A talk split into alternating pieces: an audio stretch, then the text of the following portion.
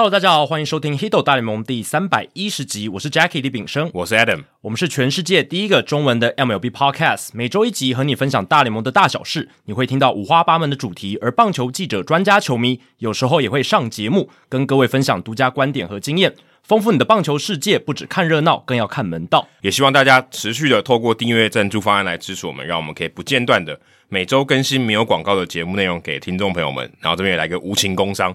这个台北市一棒球场第四季哦，也开始募资哦。那如果你是台北市一棒球场忠实的听众，你应该可能已经听到这个募资的消息。但如果你还没听到，我们这边再提醒你一次。那 h i t 大联盟这边呢，是每个月三百、五百还有一千元的方案给大家选择。每当你的赞助金额达到一千五百元的时候，我们就会赠送独家的回馈品。赞助的网址放在节目叙述。每月抖一千，节目做破千。持续是无情工商时间啊！哦，对对对，因为最近就是经典赛热度真的非常非常高嘛，几乎全台湾的棒球迷都关注这个话题。那我们节目呢，虽然我们讲大联盟，也是跟经典赛很有关系，但我们的主轴是不会完全放在经典赛，因为我们可能跟很多媒体都在 cover。对，我们可能跟其他节目比，我们算少。对对对对，那我们就是。经典赛有跟大联盟牵扯上真的非常大关系，我们还是会讨论，而且我们之前也其实有讨论过，对对对，就是他们在球员名单公布的时候。但是如果你真的哇，你觉得你想要看经典赛，而且是想要很深度的去看，然后没有够了解每个球队的整个战力，你就是心痒痒、很不舒服的话，那就是推荐大家去购买二零二三年世界棒球经典赛观战特辑。这个观战特辑它是官方授权的。大联盟授权的，然后是由堡垒文化我们的好朋友的出版社啊来做这个出版，然后特约主编请到的是正义英大侠，就是过去美国职棒杂志的资深编辑，然后再搭配上他邀集了很多过去在美国职棒杂志上面的特约写手一起来助拳，然后甚至还有不只是这一些特约写手，还有像江教练江一昌教练，他负责写中国队的部分啊，所以。呃，阵容是非常的坚强了。那三月二号这一本就会正式的上市。那目前你在各大的网络书店商城都可以来做预购。等真正出版的时候，书店还是会有，哦，书店还是会有，便利商店不买不到。哦，便利商店没有，对，便利商店书店有。对对对对，书书店应该是有，因为以前杂志是在便利商店也可以买得到。对对对对对。那我个人小弟呢，在这一本观战特辑里面也有贡献三支球队了：多米尼加、委内瑞拉跟波多黎各。你绝对不可能全部都晋级。对啊，你一定会有一队被淘汰，至少一队被淘汰。一一组就是只有两队可以晋级嘛，所以这个拉美三雄，我们俗称都在同一组，都在同一组，所以这个也被称作是死亡之组的这个第一组啦。那势必会有一支被淘汰。对对对，所以呃，如果大家对于这个战力分析很有感兴趣，而且里面的内容啊，除了球队的分析，也有呃教练的访谈，然后一些球员的访谈。然后还有啦啦队的介绍，如果你是啦啦队的话，哦、这个也很喜欢啦啦队的话，那这个是谁写的？陈强写的？这个我不知道哎、欸，这个、哦、你不知道谁写的？我，我没有仔细去看，哦、对，但内容是有的，所以大家可以期待一下。有这个有这个段落就对，对对对对，有有有一个篇幅，有一个专题是介绍我们啦啦队，毕竟这一次啦啦队阵容也是非常坚强嘛，是是是，也是号称是国家队。哎，对对对对对。好，刊物跟补充的时间哦，感谢各位听众朋友们持续呃给予我们补充，还有额外的资讯哦，让我们可以更全面这样子。对，这非常好，这是很重要很重要的资讯，所以我们把它放在比留言还更前面。哎，对对对，代表我们更看重这些资讯这样子。那有一位应该是来自中国大陆的听众朋友，他叫 Michael 徐，XU 应该是许吧？对对，应该是许或徐之类的。那他针对我们在第三百零八集的讨论有补充哦，他说。Hello Jackie，正在听这一期的节目，就是第三百零八集，有关于世界杯、足球世界杯跟 WBC 世界棒球经典赛之间的这个讨论。他说，其实 FIFA 有关于国际比赛津贴的相关条款哦，就是参加世界杯的球员所在的俱乐部就球队啦，都会收到。跟他集训比赛天数对应的津贴，等于就是说他没有帮你工作的时候，我还是把薪水还给你啊。啊，没错没错。那以本届为例哦，就是刚结束了这个足球世界杯，大约是每人每天一万美金的这个津贴这样子。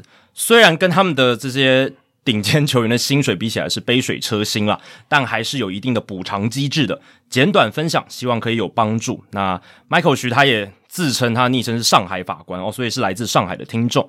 那刚好，我也看到最近台湾媒体有披露这一次经典赛他们的整个津贴还有奖金的资讯这样子，而且是最近才才有这个消息、哦。对，因为我们上集还没有公布这个资讯，所以上一集我记得孙佑奎老师他其实就有问到这些东西，但是那个时候还没公布，但现在就有公布了，这是官方给出了资讯嘛。那总奖金这一届是一千六百万美金，大概四点九亿台币。嗯那这个总奖金是史上新高。我们之前讲过啊，之前是一千四百万美金，就是二零一三跟二零一七年的。对对对对对对。那这一届的总奖金现在才公布嘛，就是一千六百万美金，大概多了两百万嘛，很少了。其实还是很少啦。对，以美国之棒的规模来讲，对啊，对，对，呃，应该多少？多两百万嘛，每每队多十万了呀，差不多。如果你这样均摊的话，嗯，对。那冠军队，如果你拿下冠军的话，最多最多可以报回大概三百四十万美金的奖金。诶，老实讲，就是大概一个后援投手，一个 League Average 联盟平均值后援投手的年薪啦。诶，可是说真的，台湾如果集训一个中华队。可能都花这么多钱，嗯，有可能哦。你把所有球员的薪资加起来，没有，而且加上他们有集训啊，那些餐食啊、住宿啊那些东西，投入的资金，人还有那些人员的薪水，我觉得搞不好也差不多这个钱了。应应该应该是哦，而且这是冠军队才能报的，对啊，嗯。而且我们讲的是中华队，你说美国之棒那些大联盟球员，他来投入这个，对？他耗的那个成本可能更大，其实远超过。但是我们有比较多集训或什么，那美国可能就比较少。对，但。美国他们每一个是大联盟球员，他们每一个人机会成本这样算下来，其实也蛮高的啦。对对对，那另外只要参加首轮就确定有三十万美金的这一个算是参加奖金吧。对，所以中华队确定已经是有这一笔奖金入账了。不过其实大联盟他们这个经典赛也有规定哦，你这个参加奖金不是说你这个三十万美金全部都是你就是筹办单位的筹办单位，或者是就发给球员，也不是这样，嗯、你有一定的比例。要拨给这个当地国家的棒球协会来做推广棒球运动来使用了，很合理啊！就棒协会拿到这笔钱了。对对对对对，所以确实啊，其实你从这样子的规定就可以知道，说经典赛它很大一部分的目的还是希望可以推广世界各地的棒球发展运动。这可能的，对，这可能跟上次讲以色列那个，我觉得可能比较有相关性，因为。中华职棒或是你说一些发展棒球比较兴盛的国家，这个钱对他讲真的太少了。嗯，那如果你相对是比较没有发展的，那钱可能就真的很有用。对，那基本上参加经典赛，除了有这个参加奖金，它每一轮都会有一个，如果你能晋级，就有一个参加奖金，然后再加上如果你再晋级，还有一个晋级奖金。那冠军队当然还有冠军奖金，所以。如果你真的一路过关斩将拿到冠军的话，那就是最高最高可以得到三百四十万美金，这是这样算出来的。嗯，等于平均可能一个人拿十万多而已。对，其实老实讲，这个奖金的金额很少，并不高。你以美国职棒大联盟他们自己的量体来看，然后你如果说，哎、欸，我要办一个世界级的最顶尖的棒球赛事，那这样的奖金看起来对比起来其实是很、嗯、很少的。对，对，因为这个你。其实，如果你跟其他什么 WBSC 比，这个应该就叫天花板嘛。对对，对，对，代表说天花板只有这么高。这个如果说你说这样讲听听起来好像还可以，可是如果它是天花板，那感觉就有点太少。如果你真的要去激励那些最顶尖的球员来打，呃、可能也许不用最顶尖哈，也许他不是最顶尖，他可以代表别的国家嘛。那你让他有这个诱因，我觉得比较合理一点。因为有些人他可能美国队那些人他一定都是真的是就是爱国情操，或是他真的想表现。嗯，因为这个钱对他讲一定就是九牛一毛。真的。那有些可能他觉得，哎、欸，这个有有对我有吸引力，那我可能会更主动去参加。但我会觉得这还真的太少了。对，就是利益上的诱因，我觉得真的是不够大。对啊，那刚才讲。经典赛这一种国际赛事已经到世界最顶尖的，那经济上的诱因，我觉得还是要提高一些了。那当然，你说，诶，足球世界杯它也有这种国足情操、民族意识这种，当然经典赛也有包含这个成分。嗯，这些只要是国际赛，一定都会有带有这样子的一个色彩。可是你毕竟是世界顶级的赛事，你的经济诱因量体够大，你才能去体现说，诶，你的这个运动，它的世界最顶级的国际赛，它有这样子的实力。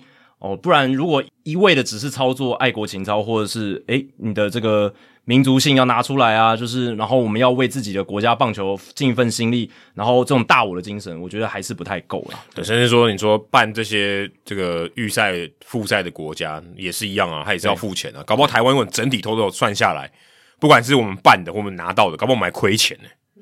有有可能对吧？我说还有可能亏钱嘛。如果说把所有的投入的资金来算一算，真的赚到的钱哦，就是。收入跟支出所有的哦，所有单位参与的，搞不好还亏钱。对，我有看到这个报道里面有写说，根据大会规定，各队所获得的奖金在扣除组队参赛的相关成本之后，其中一半要作为选手平均分配的奖金，那另一半就要交由参赛协会作为推广当地的棒球运动来使用。我这样讲起来，扣一扣应该没有东西了。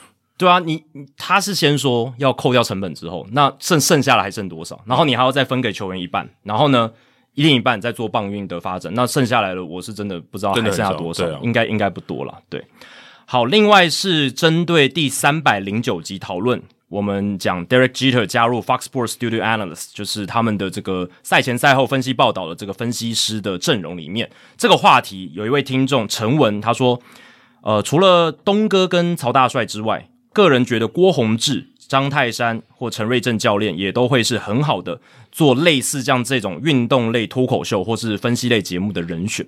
确实啊，因为我们那一集就是有聊到，诶，台湾有哪一些可能也是像 NBA TNT 或者是 Fox Sports。的这些大联盟讨论节目，这样子运动类谈话性节目的适合的，算是你可以说是 KOL 也好，有影响力的人物，或者是就是知名的退役球星。嗯，那我们上一集就讲到东哥黄忠义跟曹大帅。嗯，但其实对，确实啊，郭宏志这两年也算窜红嘛。他有自媒体啊，自媒体，而且他也上了很多主流的娱乐频道。嗯、对，对对，知名度运动会，我觉得他就已经是走向主流了。对对对对，那你走向主流。你还是可以回到，嗯，就是棒球界的一些比较深度的分析。但我觉得是一个选择，诶，你要更往棒球去，还是你要更主流？嗯，也许可以够，我觉得也也许也可以，都都有。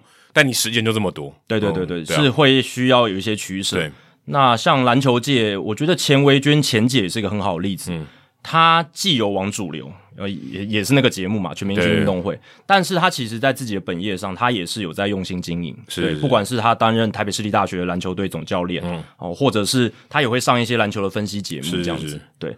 对吧？那像陈瑞正教练或者陈瑞昌教练，其实他们两兄弟都是也是算蛮活泼的，嗯、就是在镜头前面，诶，讲出来的东西蛮有梗的，或者是蛮有话题性，也很有深度的一些人选。但他提到张泰山跟陈瑞正都没办法嘛，他们现在都是教练。对对对对对，如果他就在体系里面，那真的很难。对对对对，对。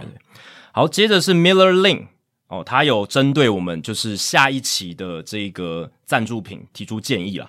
他说：“小小建议，未来可以送安全帽。”听众可以把选的号码也印在帽子上，然后该号码在 Hito 大联盟的安全帽赠品退休，就是只能一个人选一个号码了，oh, 那个号码不能被别人选。哦、oh,，OK OK，就是你选过那个号码，其他人就不能选了这样子。嗯、P.S. 因为南部人代步以机车居多，对了，呃、其实不不不管是南北，其实台湾很多人都是以机车代步啦。送安全帽太难储藏了。对啊，安全帽那个体积太大，嗯，对，而且。一一顶的成本我是不知道了，但感觉应该比我们所做过的赠品应该都还要高。如果是用我们所做的这个这些回馈品的成本拿去给你当安全帽，我想你也不敢戴啊。对对对，应该不太安全哦，嗯、应该不太安全。安全帽还是要安全一点比较好。对对对，好，那其他人还有持续的来给我们回馈品的建议哦。Edward 陈他说，回馈品有没有考虑过磁铁挂钩，或是单纯的磁铁？虽然没有什么太大的创意，但应该很实用。呃，可是我磁铁挂钩上面要干嘛？我也不知道。我觉得是还好，因为我自己都没在用磁铁。因为磁铁到最后，我发现都出现在我们家冰箱上面。哦，对啊，对。哦，不过其实我有想过像，像、嗯、呃做那种，诶、欸，你如果去大联盟看球啊，假设第一周比赛，他们会送那种。赛程的磁铁，对，他们不流行这个，我不知道为什么。是我原本想说可以做类似那种，嗯、可是问题是我们没有赛程。对对，我我们的节目也许就告诉你说我们周一或周二上线，可是意义是什么，我也不知道。或者是把我们一些节目的历史里程碑写在上面，有一些纪念价值之类的。哦，也可以对对对之类的。我我大概初步的构想可能是这样。可是它如果是磁铁放在冰箱上面，它应该是要随时可以看嘛？对对对。那这个我们刚才那个没什么看的价值，它就是一个可能也许是一个纪念价值，纪念价值啦，或者是一些嗯，把一些我们之前办活动的。纪念的照片之类的，我不知道，哦、就是因为它贴在冰箱，目的就是让你有一个回味，或者是提醒。提醒，对，大概是这两个功能为主，或者美观，还有美观的功能。哦，但美观我们节目可能我觉得还好，太美观的地方，对，啊、对，但就是什么纪念性的价值这样子，对，但嗯，对于我们节目来讲，好像这个诱因好像又稍微小一点，放一个这个 Mark Cannon 的那个词条。什么都什么东西都会词万磁王，对，对，对万磁王。OK，所以也感谢 Everton 啊，给我们一些意见。然后呃，我之前就是有参加到大叔野球五四三的这个他们的 Live Podcast，哦，还没上线，还没上线，在我们录音的时候还没上线，但我他们已经录好了。那我参加活动的时候，也有一些是 Hito 大联盟听众，诶，他就有给我们一些想法这样子。那其中一个是大叔野球五四三的 IG 小编 James。他就跟我推荐说，诶，其实像是一些小小的托特包啊，或者是一些提袋啊、毛巾啊这些品相，也可以来考虑看看这样子。哦，这个有我像我跑步不要停有做毛巾，对对。对对，因为他给我的概念就是说，只要是竞选选举活动，他们送的一些赠品，可以从里面去找一些灵感，这样子。哦，可是我们送的东西都是竞选不会送的，竞选不会送棒球帽嘛，也不会送棒球嘛，对对对对，也不会送臂章这个钥匙圈嘛，对对啊，更不会送什么三角旗嘛。我们送的是更有棒球味道的东西。是，但 James 的意思是说，因为我们这些已经想过那么那么多嘛，在做一些脑力激荡的时候，也许可以往他们的一些创意去做发想。我觉得托特包可能也不错吧，就是说，诶，你去球场看球的时候，就可以带着 Hito 大联盟的包包去之类的。嗯、这个也许我们之后可以考虑看看。你知道我这个人是有点迷信，在这个方面我是有点迷信。嗯、如果我们今天出托特包，代表我们节目会出包哦哦，不好，不吉利。OK，就是说你也不能送别人时钟，差不多类似的这样。我之前当工程师的时候，我都尽量避免吃包子。OK，这是真的。OK OK，还是有一些小小的迷信这样子，但也感谢大家啦，可以持续多丢一些意见给我们，搞不好就会真的化为真实的赠品也说不定哦。如果你是干爹干妈的话，对，我们其实都还还有在想啦。对对对，嗯、好，接下来是留言时间哦，尤其是我们的常客啦，跟我闲聊的阿根。他的标题写到说，王建民世代入门的大联盟观众，听到三百零九集谈到很多棒球的推广。首先是听众留言说到进阶数据的加入，从不同世代的球迷会有不同的感受。我觉得可以分成 on field 的观赏性啊，就是在球场上的观赏性，以及场下的讨论空间。进阶数据以前更多的是场上的人性的催化，确实可以让很多故事啊得以爆发出来。进阶数据逐渐强势之后，变成增加很多场下讨论每一个决策还有选择的话题。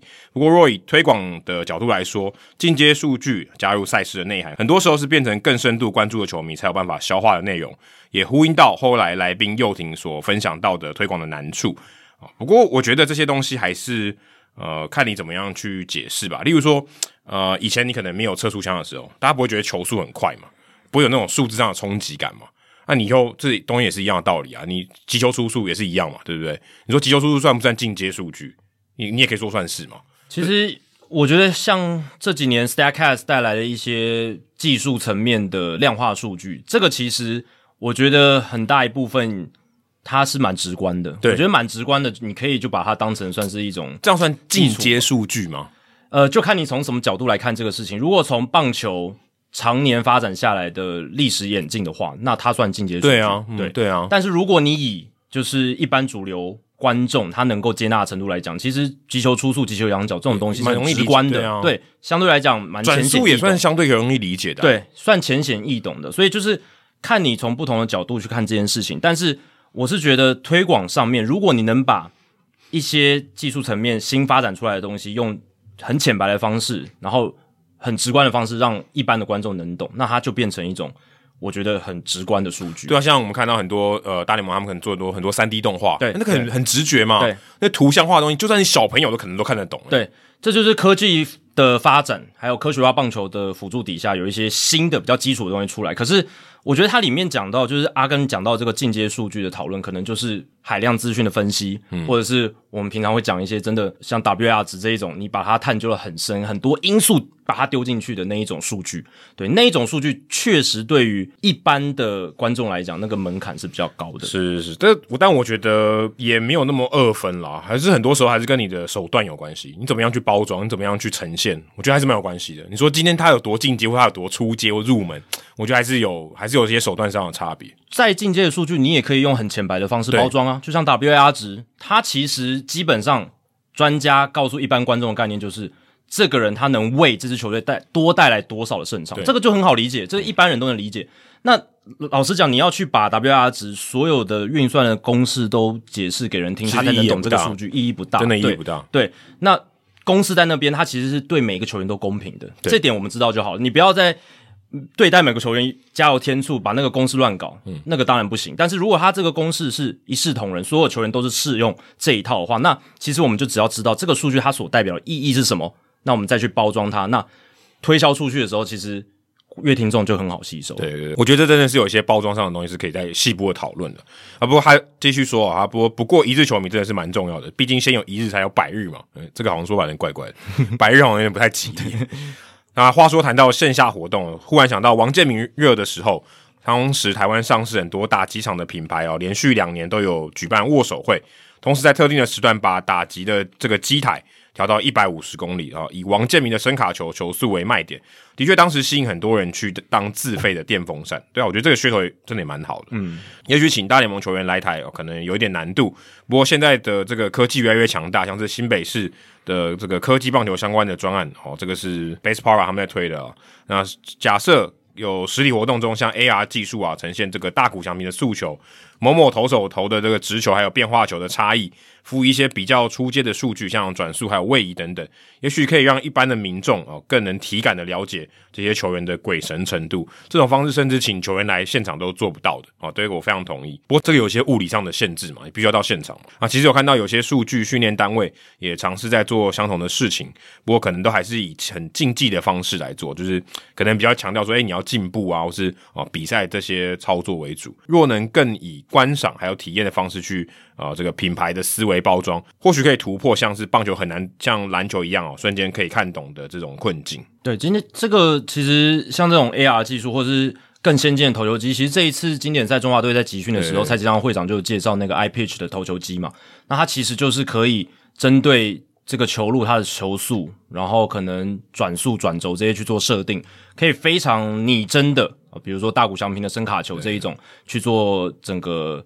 呃，设计然后模拟这样子，那这种东西也许如果它的技术门槛或者是未来成本门槛稍微低一点的时候，也真的是可以来让球迷可以来实际体验看看，对不对？嗯、那对其实这个东西在大联盟已经有很多球队在用了嘛，然后包含我们之前也介绍过大都会 Steve Cohen，还有蓝鸟队都有用那个 Traject，那是一个更进阶，它甚至还有影像辅助，让你真的是觉得你在面对那个投手的，对，都有这样的机器。当然那个是大联盟成绩在用，但确实哦，如果能够让一般民众去体验到那种感觉的话，那确实应该是会激起更多的兴趣吧。对啊，其实这个东西在我之前去大联盟那个 Fan Fest 明星赛的 Fan Fest 这些都有了。他们就 AR 的技术，所以你真的戴上去就觉得好像是 Verlander 在在你面前投球，只是他真的你是没有办法挥到球的。对，大谷翔平在投球，这个其实我觉得这都是已经做得到的事情。不过啊、呃，的确台湾在这方面的想象力我觉得是不足的。嗯，就是你诶，你可以引进到球场里面嘛，让大家体验嘛。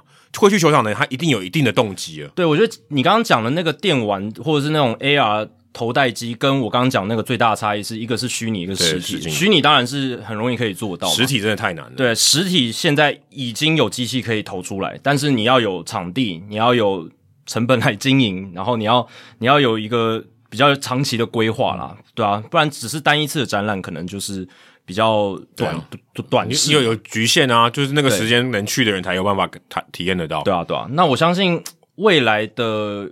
棒球游戏，然后现在 AR 头戴机越来越普及了，那以后也许真的就是大家都可以在家里体验那种，至少视觉上你可以感受到 Max Scherzer 或者是 Clayton Kershaw 他的速球、变化球大概是长什么样子。嗯，对对对，我觉得球场应该要有啊。其实现在球场真的好像这种互动也很少，或不然就很很，不然就是很简单的。对对对对对，这个这个是可以未来各球队在球场做设计跟经营的时候可以考虑进去。嗯好，接下来是我、哦、这个念起来有点不太文雅，G G Y Y 四三一六啊，标题写到肯定是要五星好评的吧？Adam Jackie 你们好，感谢用心制作的超优质节目，贵节目是陪伴我通勤的好伙伴。回应一下 Adam，我听了三百集好书我来读的推荐之后呢，毫不犹豫就下单了那本五百元的解剖铃木一郎哦，所以那个。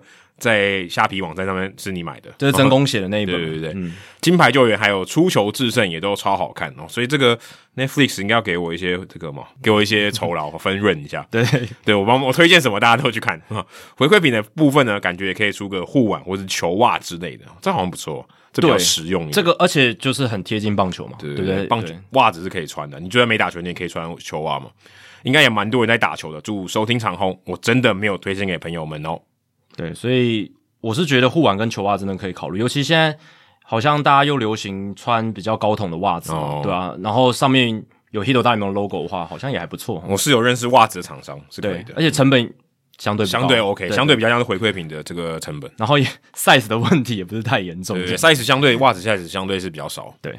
好，这一集的冷知识时间呢，当然，呃，有一个非常重要的新闻跟这一节冷知识搭在一起，这样子，教士队跟 Manny Machado 签下十一年三亿五千万美金的延长约，那 Machado 也成为北美四大职业运动史上啊唯一一位曾经在职业生涯签下两张总值三亿美金合约的球员哦，这个可以搬到苗栗了。哎，苗栗为什么三亿啊？哦，OK OK，买两户了。我的反应比较慢一点。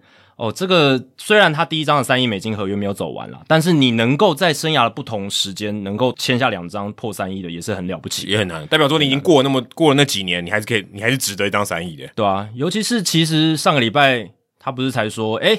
我这个球季结束之后，我要 up down，我要跳脱合约，然后挑战自由球员市场。而且他还说，我二月十六号就设设了一个死线，那个死线过了，过了我就，我就不跟球队谈延长。所以他其实说话没有算话，没有算话。老实讲，他对外公开那就变成说谎。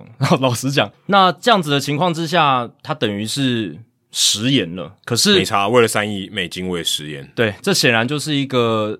斡旋的手段嘛，就是在谈判桌上斡旋的手段。嗯、那等于是对外公开放话，他还还还还是他是说二零二四年的二月十六号，没有二哎，对，应该是二零二三嘛，没有啊，他应该就是指二零二三 年二月十六号。但呃，简单来说，就是这一也是个策略嘛，就是说他虽然是对外对媒媒体讲这件事，其实他他是在对教士队喊话，嗯，那就是说，你看如果。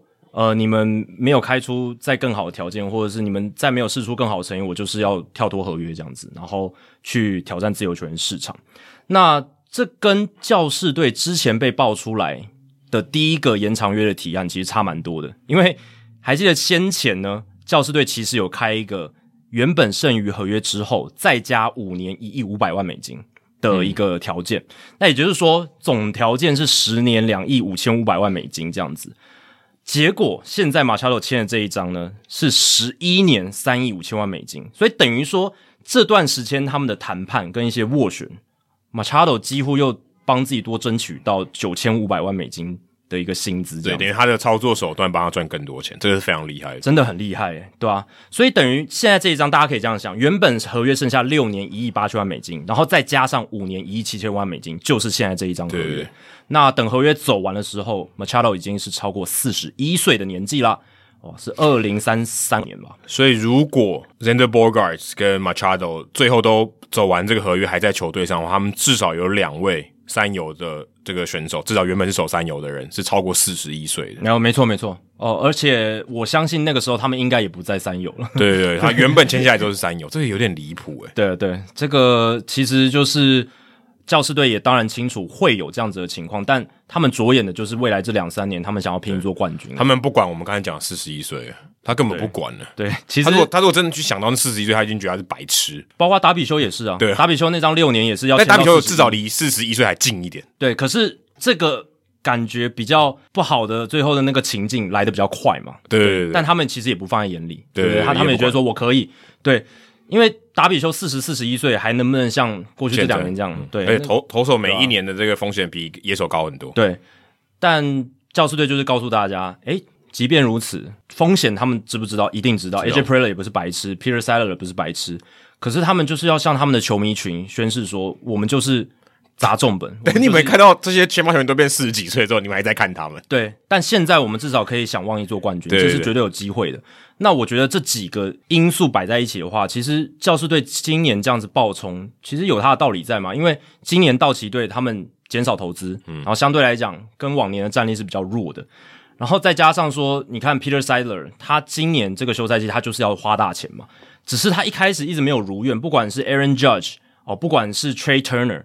诶，他都没有签到手，没差啊。所以等于是说，他把这些资源或是他的决心放在其他球员身上。嗯、Bogart 签了两亿八千万美金嘛，然后达比修有哦签了一个六年一亿八百万美金，然后现在又是 Manny Machado，他再把他绑定。嗯，虽然说今年就算他没有跟 Machado 签这样延长约，Machado 其实二零二三年还是要帮教师队效力的。嗯，但是至少哦，他接下来几年绑定 Machado，等于是球队的一个核心最重要的。接近 MVP 等级的球员，他是先把他绑定，是一个让球迷的信心可以定住的定心丸，这样子，嗯、就是花钱买信心哦。是简单简单来讲，那我是不单是球员自己对球队信心，更重要是球迷对这个球队的信心。对，而且这张合约它有这个完整的不可交易条款，嗯，也没有跳脱条款，一定要的。所以这两个条件加下去，代表说，Machado 应该就是穿着教师制服到四十一岁，应该是这样了啦。因为他后续要交易掉，应该很难，应该很难，应该很难，除非他自己退休。对。那这张合约，如果你从二零一九年开始算，教士队已经在 Machado 身上投资十五年四亿七千万美金，所以 Jeff Passan 他就有一则推文，他就说 Machado 这样看起来就是大联盟史上第一个真正接近 half a billion dollar 的球员。哦，就是接近接近五亿美金的球员这样子。对，当然这一张合约签下去，其实我觉得教士队留下 Juan Soto 的几率更高了，因为 Juan Soto 是二零二四年球季结束会成为自由球员嘛。嗯然后今年球季结束之后，还会有大股翔平投入自由球员市场。我觉得教士队留 Soto 跟教士队去签大股这两个事情的可能性，都因为这一个 Machado 的延长约而变高了。哦，对，他们的这个空白的支票印了蛮多张，这好像会自己印钞票的感觉，有没有？就是这个是有点夸张，没错，真的是有一点出乎大家的想象力。这个是 Peter Seidler 他这几笔签约操作的一个。我觉得是一个很很大的一个现象，可是我是觉得这是一件好事啦，嗯，就代表说有一个老板，你看他，即便他经营的球队并不是全美最大的市场的前几名，并不是，可是他却愿意花这么多钱。然后接下来冷知识都快真的很冷了哦，对，还没提到了，对，冷知识还没提到，主要是跟 Machado 有关系。那 Machado 他厉害的地方是在于说，他在三十岁的赛季之前就累积了五十二的 Baseball Reference 的 WAR 值啊，呃，这其实是非常非常高的，因为我们一般讲大概六十左右就已经。名人堂等级，嗯、对对对。那美国棒球名人堂它的三垒手的 Baseball Reference 的 WR 值的平均值是六十八点四哦，所以 Machado 已经很接近这个数，再砸两年就有了。对，如果都是接近 MVP 水准的话，就很接近了，嗯、就可以突破六十了。应该可以吧？我觉得应该可以啊，两两年到三年应该可以。Machado 他就是健康嘛，嗯，然后稳嘛，嗯，对，这是他两个最大的一个优势所在。所以看到这个数据的时候，我就好奇说，过去有哪一些人也曾经在三十岁的赛季之前就累积超过五十的 WAR 值这样子，Baseball Reference 版本的。结果发现呢，包含 Machado 在内，历史上总共有六十三个人曾经做到这件事情，比我想象中的多很多。嗯，因为你要在三十岁以前超过五十的 WAR 值，基本上你。一只脚已经踏进名人堂了，可以这样讲。嗯，对，因为三十岁真的很年轻了，真的很年轻，非常年轻，代表你生涯的二十几岁前期都表现得非常非常好。那这里面六十三个人里面，绝大多数都是名人堂球员，只有十五个人还没有入选名人堂。所以这一节冷知识想要问大家的就是，你能说出这十五人当中的其中几个？哦，其中几个，就是说你是三十岁以前就累积超过五十的 Baseball Reference WR 值，但是还没有入选名人堂的。这是今天的冷知识，这样子。你这个就包含一些没办法进名人堂的人啊。当然，我我只我只说没入选名人堂嘛。嗯啊，那没有跟他什么原因，他不能进，呃，进不了，还有他还没有资格进。对，这这两者都应该说，换一句话说，应该说有人别别人会认为他没资格进，跟现在真的没资格进的。对对对，都是嘛。对啊，对就是说，呃，有可能不管是他受到什么禁药，或是假球，各式各样的条件，他现在还没有入选的，或者是。呃，他现在还没有符合那个资格，可能还没有累积满那个退休五年的一个时间等等，这些都有可能。哦，大家来猜猜看，投手、野手都有可能吗？对，随便猜几个，ERA 一定有吗？Albert Pujols 一定也有吗？Barry Bonds 应该也有，Pete Rose 一定也有。你觉得这这几个一定都有？这几个都没进啊，Albert Pujols 也还不能进啊。对，可是他有没有三十岁之前就累积那么多达标应该有吧？Albert Pujols 应该有吧？虽然他是一垒手，不过。他真的也是应该打击的数据应该是有累积到这么多，而且他是头重脚轻的生涯嘛，就是他生涯前期很强，而且他是很早就上大联盟，所以这个他他前面累积是很快的。对，因为这个冷知识你要去猜的话，基本上就是要够年轻就上大联盟，对对对，而且要生涯前景很强。他老的时候可以不用太强，嗯，但是三十岁以前要够强。Andrew Jones 这种的，哎，对，Andrew Jones 也是个很好的案例，守中外野嘛，这个顺这个 WAR 值增加超快的，而且他十九岁就上大联盟了。非常早就成名，对对。对，虽然他三十岁以后蛮鸟的，对。但是你刚刚这个画的分水岭就三十岁，就是三十岁。我觉得三十岁就是一个虽然有点武断的分水岭啊，可是它凸显的就是你在二十几岁这几年的一个我们说最年轻巅峰时期的一个表现，就可能走到最高峰之前这样子。对对对对。对，所以大家可以稍微想一下，就是我刚讲了几个了，六七个，ERA 嘛、嗯、Albert Pujols 嘛，Barry Bonds、Pete Rose、对吧、啊？大家可以尽量想那些，对 Andrew Jones，像禁药时代的，嗯，对。那我可以说啦，其实这十五个人里面有九个人是大家一定都知道的，就是一定认识。我刚才讲的应该就是九个里面的，我觉得应该有，应该有，对，大家应该都有吧？刚才那几个不在九，有的人不在九个里面哦。有可能啊，因为他可能三十岁以前没有累积到那么多 WR 值。Pete Rose 年轻的时候没有那么强嘛，对不对？他是打的够久，对对，他他是打的够久，呃，他他打到四十几岁，好像四十五岁嘛，对不对？对对，当然他后面的 WR 值没有累积那么多。Trout 一定也有啊 Trout 应该有哦，Mike Trout，Mike Trout 也是一个很好的案例，对啊，对 Trout 也是一个很好的案例，因为他也是蛮年轻就上大大谷就没有，大谷太老了，对。对对，而且他他来大联盟也还没有那么长时间，没办法累积到那么多大。现在我觉得蛮应该蛮难的，就最近这十年应该蛮难的啦。最近这十年还在打这些球，应该蛮难的。嗯，相对起来是比较难。Albert Pujols 过了以后，相对起来是就 Mike Trout 应该没有其他人了吧？三十岁以前可以达到这个 WR 值五十的，对啊，应该没有人了。应该就算有机会的，都还太年轻。对对对，对，什么 Julio Rodriguez、Ronald Acuna Jr. 这种，荒 Soto 的荒 Soto 啊，什么 Adley Rutschman 这一种，都还太年轻。对对对，他们当然都很强，也都很年轻，可是他们还没有累积到那个程度。重点是他们也还没到三十岁。对，搞不好 Bryce Harper 也有啊，Bryce Harper 有可能有哦，对，也有可能嘛。但我觉得应该没有，可以思考。但我觉得应该没有，五十有点多，他应该没有，因为五十除了你。单季的表现要够好以外，你的续航力也要够好。对，你几乎都要健康哎、欸，你十等于打十年，每年都要五哎、欸，对，这还不容易。Bryce Harper 有好几年报销哎、欸，对啊，受伤太多的话，嗯、因为 WR 只是累积型数据嘛，嗯、你的出赛时间不够多，也会影响你的数值的累积。这样子，好，这个冷知识的话，我们在主节目聊完之后，来跟大家揭晓。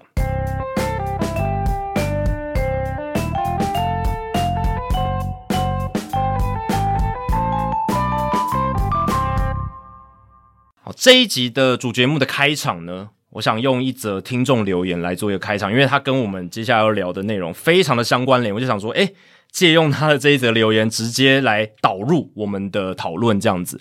他是叫这是高样吗？G O U Y O N G 高样吗？沉默的羔羊，羔羊对，羔羊十三。他的标题是五星节目大力吹捧，两位主持人好。忘记从什么时候开始，每周更新后的两三天，固定是我边听边入眠的节目。我等下这个到底该高兴还高兴？对啊，我前面高兴了一下，后面又觉得，哎、欸，是不是觉得我们节目很无聊这样子？OK，好。然后他说内容很丰富，喜欢这样深度探讨问题、提出多元想法的内容。好，谢谢高阳十三。好，接下来他的这个留言的内容就跟我们讨论的点有关系。他说。今天看到春训 Machado 因为时间新规则，就是投球时钟的新规则啦，打席从一好零坏开始。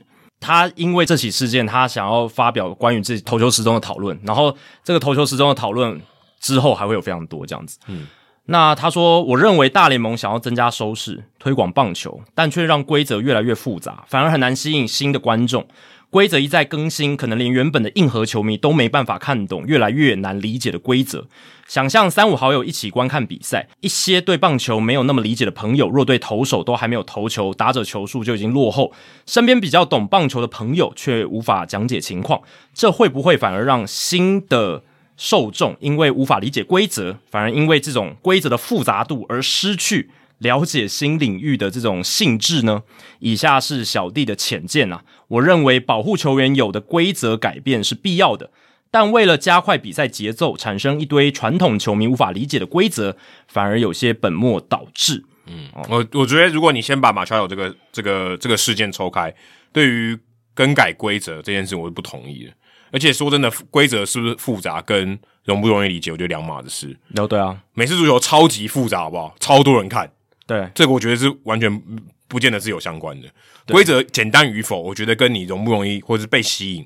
我觉得两码子事。嗯，我是觉得，当然，对于要不要入坑这件事情，如果你的规则或者说你的运动的本质是很直观的话，我相信这个门槛是会比较低，没错。因为像我本人呢，我就是我一直没办法很快入坑美式足球，就是因为它真的比较难直观的看懂。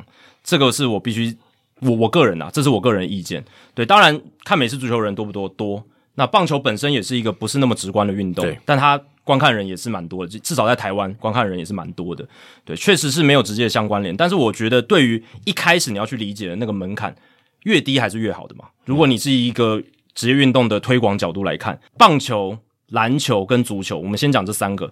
篮球跟足球是很直观的，嗯，篮球就是把球投进篮子里得分，嗯、然后谁谁得多分谁就赢。足球就是把球踢进网子里，谁赢多分谁谁就赢。对，但是。棒球就是你看画面，你不知道他要怎么样得，或者说你要得到一分，其实是很复杂的。对，很复杂的。那你要解释出局数，然后你要解释安打，然后怎么样才能推进垒包，要回来才能得分，这些东西就是直观上，我觉得棒球比较劣势的部分。但是高阳你讲的这一个新规则，它其实是我觉得是规则细节，对它跟本质的运动的直观性，我觉得是两要分开的，要分开。你看篮球它虽然很直观，可是它细部的细节规则也很，也很多。也是如果你真的要搞懂规则，那我相信是非常非常困难的。我甚至觉得篮球的细节规则更多。你说犯规，你光犯规就分进攻犯规、防守犯规，然后。进攻犯规、防守犯规里面又有还分不同的种类的，就是不管是什么，呃，像今年 NBA 还加了一个转换快攻的故意犯规。对啊，这对我说，如果你没有去讲，或者你真的要看，你这些规则你不懂，你还是可以看好不好？对，对，你还是完全可以看得懂的。对，然后呃，像篮球细节规则，甚至说这种篮球有很多时钟嘛。对啊，诶，你光发球进来就有一个时钟，嗯，你过半场有一个时钟，你进攻时间有个时钟，嗯，你全场有一个全场有个时钟，每一节有个时钟，它的时钟多这么多。诶，大家还不是看得很开心？对啊，而且这些时钟也不是篮球一发明的时候就有了，它是一直一直加上去的。没错，这说的非常好，我觉得这就是重点。它是递进，随着这个时间有机的演化，大家发现说，哎，这边有一些你需要，对我需要，他一直在那边拖，他都不过半场，然后一直在那边拖，那个比赛能看吗？我看那个历史的一些文献，他说以前篮球赛有打十几比十几的，嗯。一样是四十八分钟，他是打十几比十几，全部都一直半场压迫之类的，他就一直运球嘛，我就在后面一直运，一直运，你抄不到球你就没办法。然后，然后永远都没有 shot clock。对，所以为为什么要加 shot clock 进攻时间？他就是逼你要进攻，嗯，哦，把这个比赛的节奏弄好看。棒球其实也是面临这样子的转捩点，只是棒球的这个改变来的比较晚，因为棒球相对来讲是真的很保守，很保守，改变发生的比较慢，嗯，而且接受也来的比较慢。没错，这是棒球跟其他不管是就是美国职业运动里面其他三种。它的一个特色，而且特别来讲，科技的这些辅助是更慢。对，所以我觉得这真的要分成两个点来看。棒球它本身的基本规则就是比较不直观，所以我们会常常说啊，棒球比较难解释，这是它本身的一个，我觉得算是个小小劣势，但是也不会太劣势这样。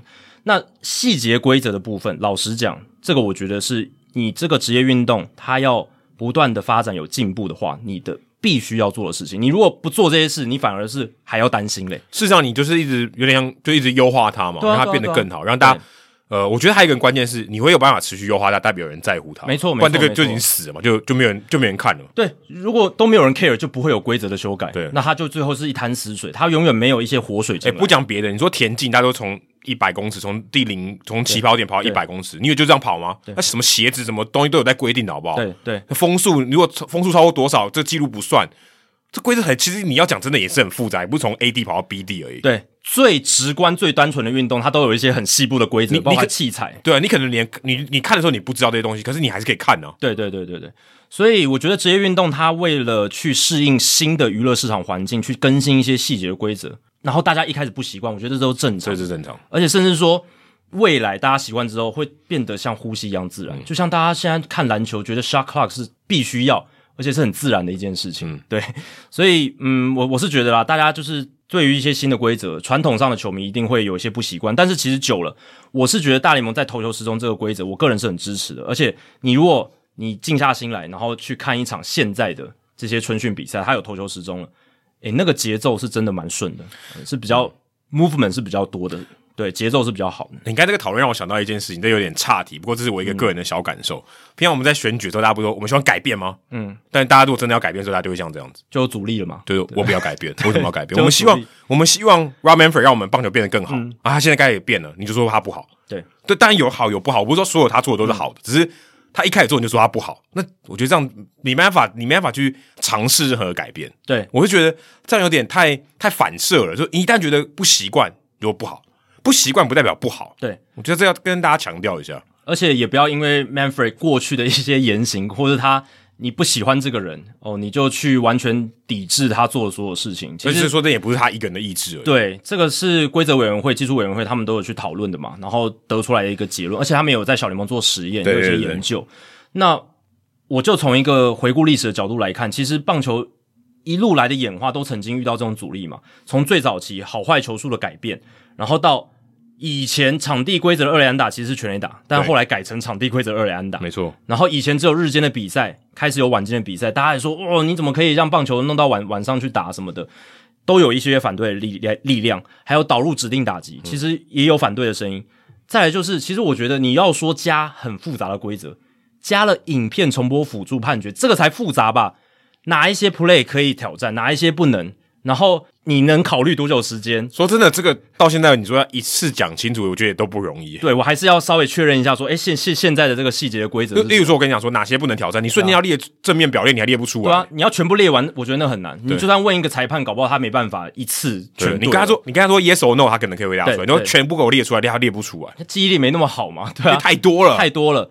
然后后面还有一些细细的规则，而且大联盟也有修改嘛，包括他说你能挑战几次，然后挑战成功之后还能不能继续这种。很复杂的规则。那二零一四年导入之后，大家也是觉得现在都觉得很习惯、很自然。现在你看那些球员，他只要一觉得这个判决不合我意，马上就给你比出来一个 A4 纸。对，他已经变成变成反射动作，就是说哦，这东西不能挑战，他还跟你说画一个框框这样子。而且等于说有点像不能没有这个东西，嗯、因为维持比赛的一个公平性，或是说就是整个判决的正确性，嗯，它很重要，对吧、啊？所以这个影片辅助判决的规则，其实远远比我们现在加什么投球时钟会复杂太多了，复杂太多了哦，但。我们现在也也很容易可以接受，而且是愿意接纳它。这全部都是两个字，就是习惯。对，你习惯了就不会觉得那么怪。而且影片辅助判决，它其实也是为了呃增加这个比赛可看性嘛。就是说，以前我们会觉得啊，你的这个判判决都不对，裁判主导了比赛，然后反而会降低某些人看这个比赛意愿。它其实是增加了这个公平性跟整个整个赛赛事，就是大家去认可这个比赛的程度。对，因为如果你今天说裁判主导了一些，然后你也没办法回看，也没办法挑战。对啊。那人家觉得你这个都乱来嘛，对，对不对？那人家就不想看了。对，输家会觉得格外的沮丧，会觉得，诶，这样子我那么努力认真，为何？对对对，对。而且就算是刚才讲影片辅助判决，他也规则也在改啊。对啊，对啊，对啊。今天多少？对，中华职棒不最近才说几分钟要给我判出来，每一年都有新规则。对，这就是代表说，它这规则是某种程度上是有机的，是可以改的，而且改代表是好事。对，而且。最终的目的都是为了希望提升这个比赛品质。我觉得我要强调这一点。其实不管是影片辅助判决，或是更早像指定打击。然后一路到现在投球时钟，它终极的目的都是为了提升这个赛事的娱乐性、可看性，因为他的目的是要赚钱嘛。然后最终是吸引更多人的眼球，还有让更多人留下来看这个棒球比赛。那这几年大联盟自己观察到，就是比赛越打越长，他流失的观众越来越多，所以他希望把这个东西拉回来、倒回来一些。投球失踪，我觉得是在这样子的条件底下。自然演化出来必经的一个过程。对，而且你说真的要做很极端，对不对？那我换场全部都给我少一分钟，你看大联盟损失多少钱？因为广告都不见了。对对对，广告直接损失腰斩一半。对，很多人会很理想化的说，我觉得是广告的时间拉长才造成大联盟比赛时间变那么长。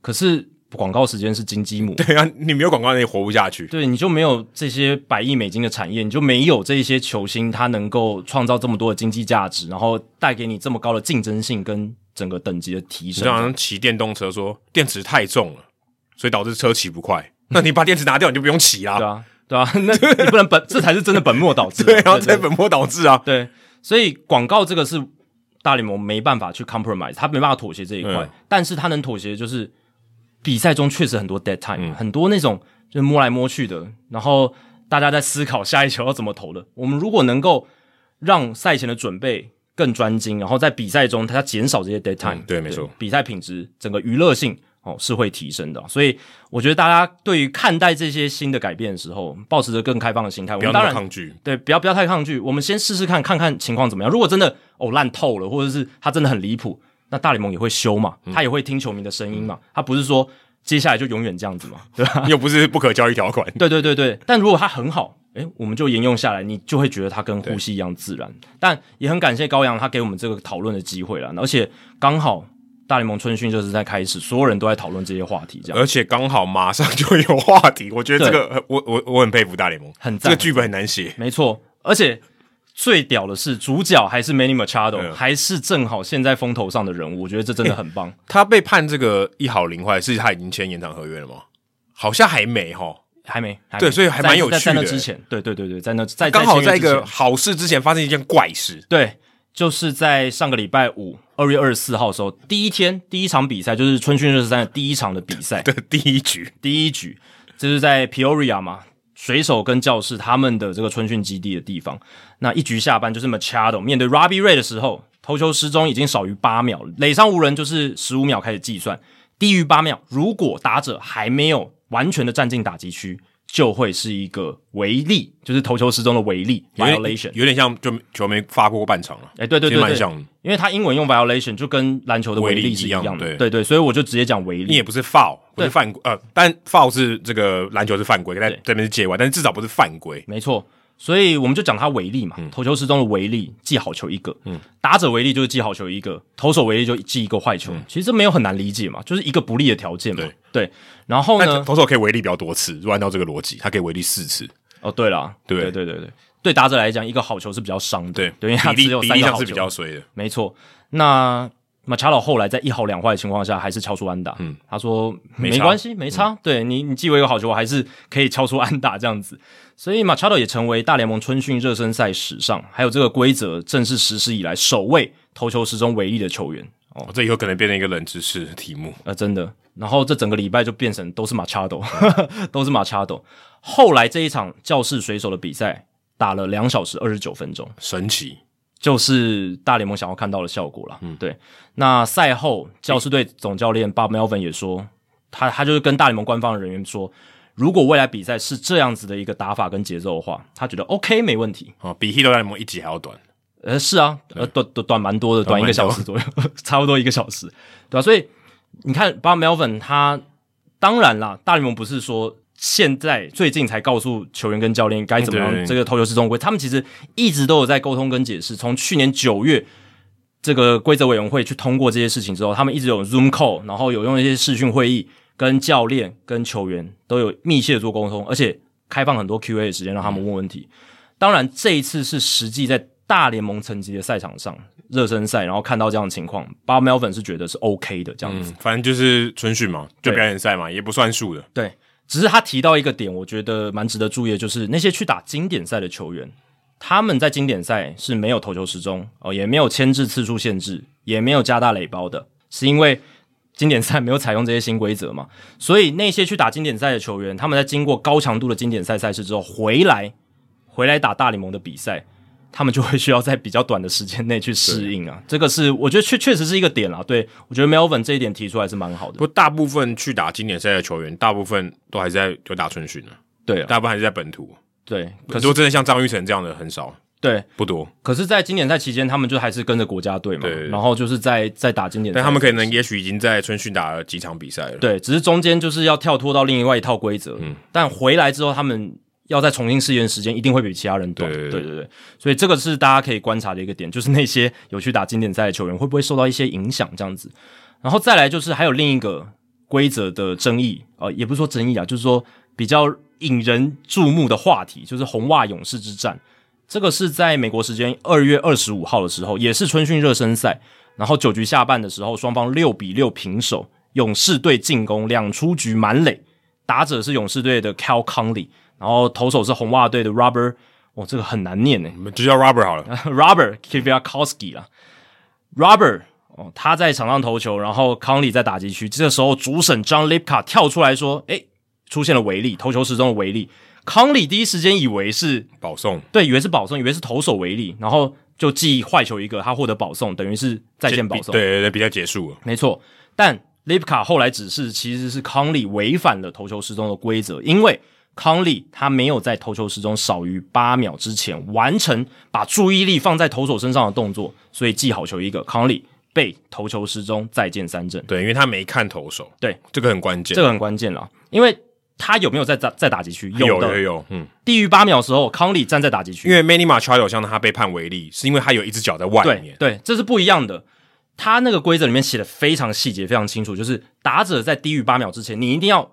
整个人都在打击区，而且你的注意力已经要放在投手身上，对对对，这样投手才能开始投球嘛。对，对，所以这两个条件都要同时达成。你如果没有达成，你就是违例。对对对。所以康利是犯了后者，就是说他的注意力没有放在投手上，因为你如果去看影片，很明显他的头看地上，看，看地看本垒板，对，看本垒板，他在看地上，所以他被判了违例，不冤枉，真的不冤枉。对，但是那个画面有一个很有趣的细节，是当时的捕手 Eli Moreno，嗯，他站着，他大概以为说他也还在准备嘛，他还没还没给我蹲下，对。对所以他就觉得他可以慢慢来，嗯、就时间就过了。没错，这个是一个很大，因为这我我也不知道 Moreno 他是不是故意，或者说反正我就诶、欸、我就骗你嘛，我这时间还，因为你看不到时间嘛，嗯嗯、我是不是骗你？假如说诶、欸、时间还没到啊，让你慢慢来，结果发现诶、欸、就过八秒了。嗯，但我觉得可能就是他原本的习惯带到了这场比赛。对对，因为这很出奇嘛，对，真真的很出奇。当然，有一些小联盟选手已经有打过投球时钟了，可是我相信多数人到了大联盟的春训的赛场，可能还不是那么习惯这样子。对，所以这真的蛮有趣的。但是这个东西它是一个比较争议的比赛结局，所以势必媒体会报道，对，然后也引发关注。但我觉得这很好，就是教育更多球迷关于这个规则的一些细部的东西，这样子。你觉得这个以后有可能变特例吗？如果这种情况真的发生了，或假设在例行赛甚至季后赛真的影响比赛结果，假设最后是一个再见保送好了，嗯，那这样大家受得了吗？一定会受不了啊！就是如果因为现在可能是再见三振嘛，对，就最后一个是三振啊，不能讲再见三振，就是在他他就是比赛就是和局嘛，对，因为春训没有打延长赛，如果他就是哎、欸、康里就获得一个再见保送，那投手马上炸锅嘛，你还没有让我投，就就比赛就结束了，对，又不是这个投手犯规，对不对？感觉上有点不太。就有点像裁判决决定这场比赛的胜利，感觉有点不太好哦。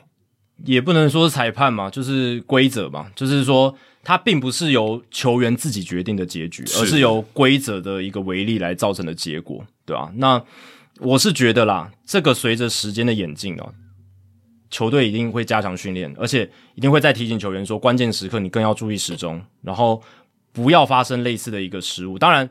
会不会发生？我是觉得一定会有，一定会有一些在例行赛也会发生，然后最后一定会有直接影响比赛结果，一定会有啦。我是觉得这么多比赛，大联盟一年打两千多场，你要不一场发生这种事情很难啦，一一定会有哦。但是球队已经一定会去想办法优化球员在那个时候的一些表现跟注意力，你的投球时钟的注意要非常非常的重要，这样子。嗯，对。那我也看了一下 Jason Starr，就是 The Athletic 的记者，他有统计。春训热身赛前面两天的赛程，二十五号跟二十六号，一共进行了十九场的春训热身赛，总共发生了三十四次的投球时钟违例，超多，也就是场均一点七九次哦。其实听起来是蛮多的，但是这个数字呢，其实跟去年小联盟实施就是现在这个投球时钟的制度的时候，第一个礼拜其实差不多的。那个时候小联盟实施的第一个礼拜，场均是一点七三次，哦，差不那差不多，对。那 Star 就说，其实根据去年小联盟的经验，接下来这个数字会逐渐的下滑，大概四个礼拜的时间就会趋于一个比较稳定的状况。下滑之后会到一个低平原，几乎是零，低平原，对，就是不会有那种呃很暴增的情况，就会趋于一个稳定，大家就习惯了，大家就习惯了，然后大家也都有这个对规规则比较了解，对，有那个意识在了，所以一开始的情况其实跟去年小联盟实施的时候是很像，大家一定都会有适应期，而且会有很多球迷反弹，会有一些人不看好。但我觉得这种不习惯的声音，时间久了之后，球员、教练自己都会适应，然后球迷我相信也会渐渐习惯。我我看到 Twitter 上面那个 Matt Strahan，就是以前红袜队那个左投，他就提到一个很有趣的观点，他说：如果今天呢有一个人他投出三千 K，这个三千 K 是主审说打者太晚进打击区，那会不会很好笑？嗯，就是说，诶、欸，这个最后一个好球是打者太晚进好球，不是他自己投的。对，那他然后举手耶，三千 K 那。不是感觉很怪？对，这是有点尴尬，没错，是是很怪嘛？对，就有点尴尬，就是整个画面，或是整个娱乐性，或是整个那种，不知道很就很怪。我觉得主要的怪的点是，它不是由选手自己造成的，对，它不是选手投手本身自己去缔造这个记录。那画面不只是画面感上很奇怪哦，记录记上去，你会觉得有人一定会提出说啊，他那一次是打者自己没有站进打击区被三振的，对，就有点小尴尬，对，但。我是觉得记录到最后就是记录了，对吧、啊？然后这个应该也不会影响那个记录的纯度，是是是，对对对对。但这个就是会增加规则去影响到比赛的一个程度。那如果如果说，例如说第二个好球以后，就是第三个好球不能这样判，你觉得是有可能的吗？这样说特例，就说哎，你如果是最后一个好球，我三振，我绝对不会用违例来三振你。我觉得要加特例的话，加不完，就就真的有点太复杂了。是对，就就是有点太多了，对吧、啊？可是有点像界外球啊，界外球你一直无限打，都还是两好球嘛，对、啊，有点类似这种概念。对，也许有可能吧。可是我是觉得投球时钟，如果你每一次两好球或者是三坏球，哦，你都要做这样做的话，就那就取消投球时钟的感觉，对，就有点太失去它的意义了。对，就是有点那个精神就有点被打掉，因为它目的就是要。整个节奏要加快，但你讲的这个也没错，因为老实讲啊，并不是所有棒球的每一个时刻都适合来加快节奏。因为棒球它有些好看的时候，就是那种张力的堆积，对，互相瞪对瞪对方。对，你自己想嘛，世界大赛哦，然后关键第七战两出局，然后只落后一分的九下攻势的球队，这个时候你还想要每一球都只有十五秒吗？对啊。因为这个是我很喜欢那个作家 Joe Sheehan，他就在他的新闻信有提到，他就说。Not every moment is created equal 嘛，就是说不是每一个棒球的时刻都是同等的重要性。对，但现在这个规则是它等于是一视同仁，一视同仁，所有的 moment 每一个都是同样的时间。所以当然垒上有人跟垒上无人是不一样，可是大部分都是一视同仁。对，但垒上有人还是一视同仁嘛？垒上没有人就一视同仁，只是觉得好像如果你想到那些情况，然后那些情况如果特别重要，就觉得。这个规则显然很尴尬，就是。显然很，我觉得甚至可以说很没有棒球的 sense，因为那些东西很重要嘛，嗯，那些那些时刻三千 K 非常非常重要，或者说再见得分的，就就把那个再见分取回来，你也不是什么出征球，也不是选到保送，也不是斗志的结果、嗯、啊，纯粹是因为时间到了，这感觉有点怪吧？而且这这好像有点富邦悍将的口号，It's time，就时间就到了，但这很难去区分的一个难点就是。你要怎么定义哪一些 moment 是比较重要？哪一些该取消投球时钟？哪一些要用投球时钟？哦，你如果领先幅度超过五分，感觉像垃圾时间了，你就投球时钟启用。那如果是三分差以内，张力很高的比赛，我就不用投球时钟，让他自己去发酵。这样就会变得条例越来越积越多，越来越多。那真的，我觉得就可能像刚才高阳讲，真的有点太复杂。对，而且。太多规则牵涉在里面了，就有点规则去把它绑住了感觉，太太多的那个束缚在上面那种感觉。对，可是如果你真的要去定义说哪些 moment 比较重要，哪些 moment 比较重要，难道你要用 leverage index 吗？很难啊。就是说张力指数，哦，这个 moment 张力指数够高，谁知道？谁谁、啊、现场谁会算？而而且你的那个标准要定在哪？嗯，多多少的张力指数你才定义说它不需要投球时钟？哪一些张力指数太低了，你就要用投球时钟？对，确实这个是很难界定，但。我确实也觉得说，不是所有的棒球时刻哦，都是应该一视同仁。只能说这两天这两个 case 真的，我觉得就点出直直的点出这个问题在哪。嗯、它本质上它设计是有它的道理的，嗯，但它绝对是有问题的。对，我比如说它绝对是有，如果现在这样子直接呃让大家去适应，我觉得还是会有纷争的。对，我们当然，我个人是蛮支持这个投球时钟的，因为它确实是让比赛的可看性增加蛮多。可是。我们也质疑它里面一些它牺牲的部分，对，这个很重要，因为棒球有些 moment 真的是适合慢下来，适合大家仔细去品味，然后仔细的去品尝。因为像这样投球时钟的施用的话，其实我们失去的就是像过去 Vince Scully 讲故事的那种时间，对，基本上这种时间是会少蛮多的。那根据美联社的报道啦，春训热身赛开始的首个周末，热身赛场均时间两小时三十九分钟。比去年春训热身赛的场均时间三小时一分钟少了二十多分钟，差非常多。这个整体的趋势是跟去年小联盟情况很类似，每，每一个人都 Mark Buehrle，真的都变快了嘛？对吧、啊？一定会变快。去年大家如果还记得，二零二二年小联盟有加强这个实施投球时钟，从去年的开季到去年的八月七号，平均比赛时间是两小时三十七分钟。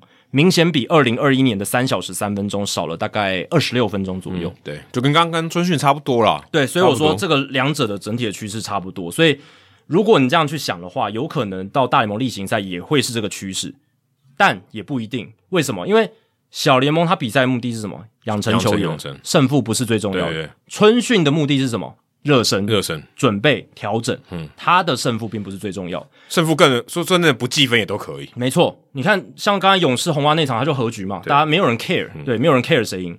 例行赛不一样，例行赛是每一场每一胜锱铢必较，整体的记录也很重要。你这么三，你这个算胜不算三阵都很重要。对，那这样子的情境脉络底下，他还能不能是删减到二十多分钟的比赛时间？对不对？那会不会有更多的违规？因为大家更计较了，然后。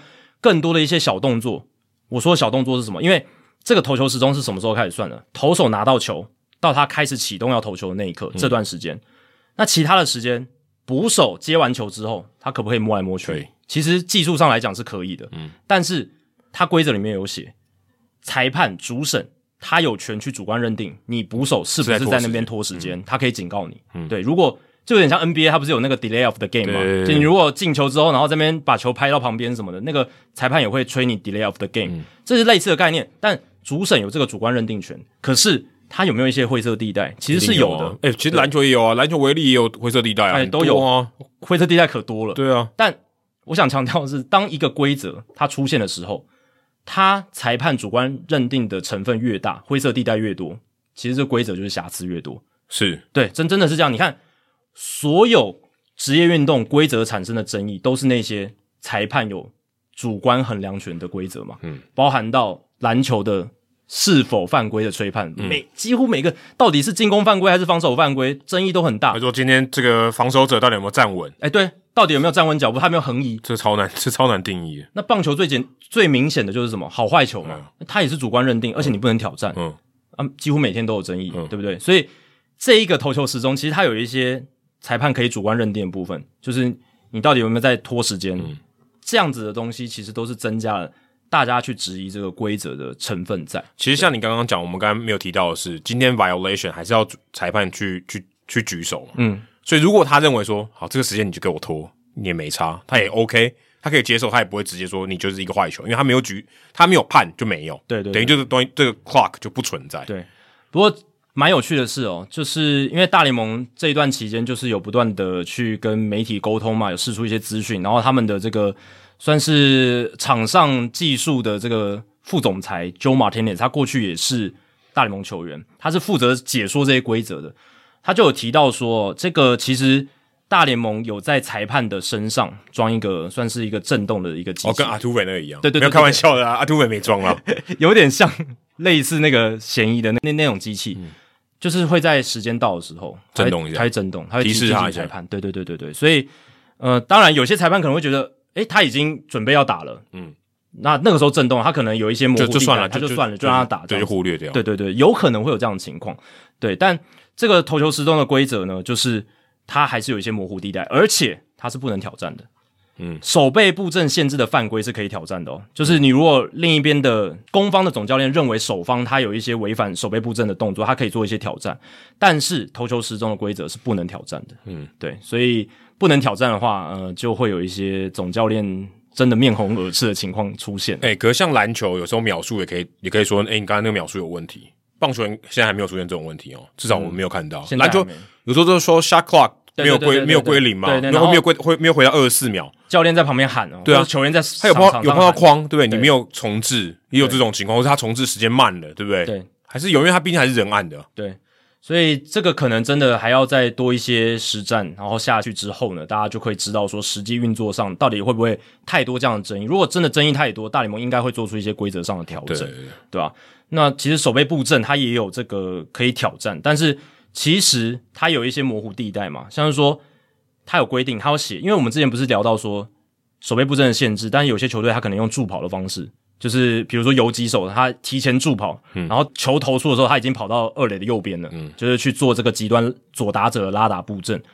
那大联盟是说这样子的一个做法是违反规定的，主审还有裁判他们可以主观认定，然后去说你违规，对助跑这件事情，他如果认为认定你是刻意助跑，然后去摆出一个。像过去一样那种强力拉打的守备布阵，他是直接可以判你违规的。请问我怎么知道我是真的助跑，还是我看我判断他会打折？对啊，这就是最大的一个盲点嘛。因为有一些是选手他自己依据他的防守的敏锐度，没有人规定你说球投出去的时候，防守者不能动啊。对啊，但是他他就是说，如果他认为你是刻意要助跑的话，这个裁判有主观认定的裁量权，哦，对啊，所以这个就是我刚刚讲了嘛。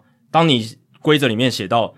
这个裁判主观认定越多，他可以被挑战的地方，对，问题就越多。我们在等第一次大联盟真的实战的时候发生这个挑战的时候，到底是怎么回事？我觉得一定会有啦，因为一定有些选手说，我根据我们投手要投的球，还有这个打者的习性，我提前做出一些移位啊，对不对？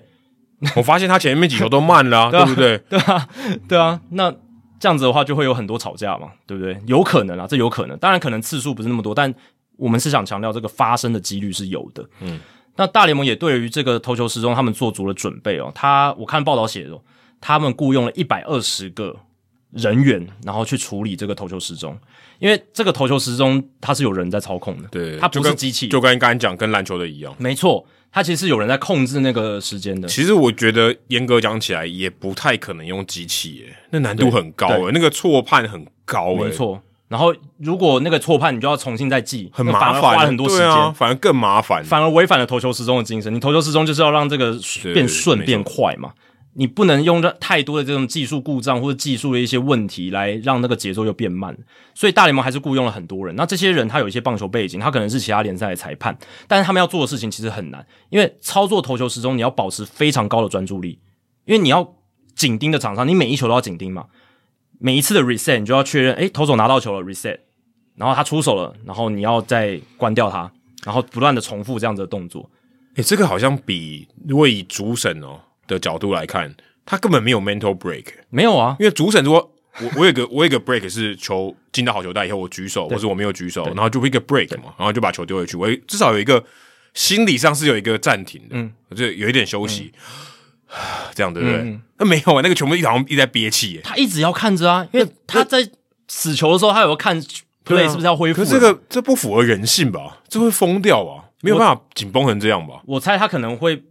一组人负责一场比赛，然后会有轮替。对对对，对，因为这种高度专注的工作，他一定可能每隔我不知道，他可能设定半个小时或几局，然后换一个人这样子。半小时我觉得很久，其实是蛮累的，很累。对，而且这不只是你要紧盯场上，你还要跟主审配合。对啊，对吧？你还要操作，你还要操作啊，对啊。到八秒的时候，你要你要按按那个提醒的，是很提醒的嘛，很难呢。其实这很很难，对，所以。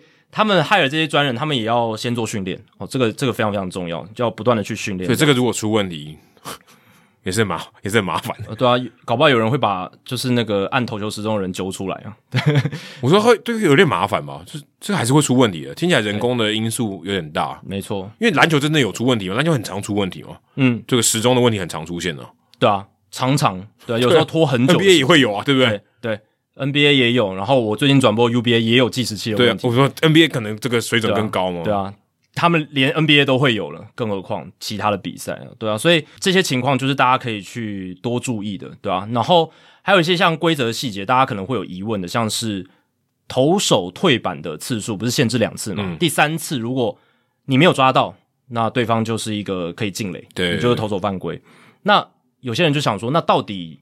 呃，什么时候才会 reset 这个牵制的规范次数？哦，什么时候你回归可以两次？对对对。那有些人说，是不是换投手的时候就会重设了？嗯，然后发现其实换投手不会重设。如果你今天前一个投手他已经牵制过一次，你这时候换投手，下一个投手上来，他只能再一次牵制了。哦，就同一个打席，就是以打席为主了，不是以投手为主。基本上大家这样想就好了。呃，只要。有跑者推进垒包了，他才会 reset。哦，对，就大家这样想就好了。有推进了，他才会 reset 这样子。每个打席，每个打席都会有，对，每个打席都会重置吧？对，每个打席都会重置。然后有跑者推进的时候，他才会重置。是，大家这样想就好。就是说，如果今天他倒上二垒了，就你还是有两次。对对对对对对对，基本上就是这样，就是每个打席都会有至少两次。然后如果有跑者推进，他会 reset。对，哦，每个就最多两，应该说最多两次。每个打席最多两次。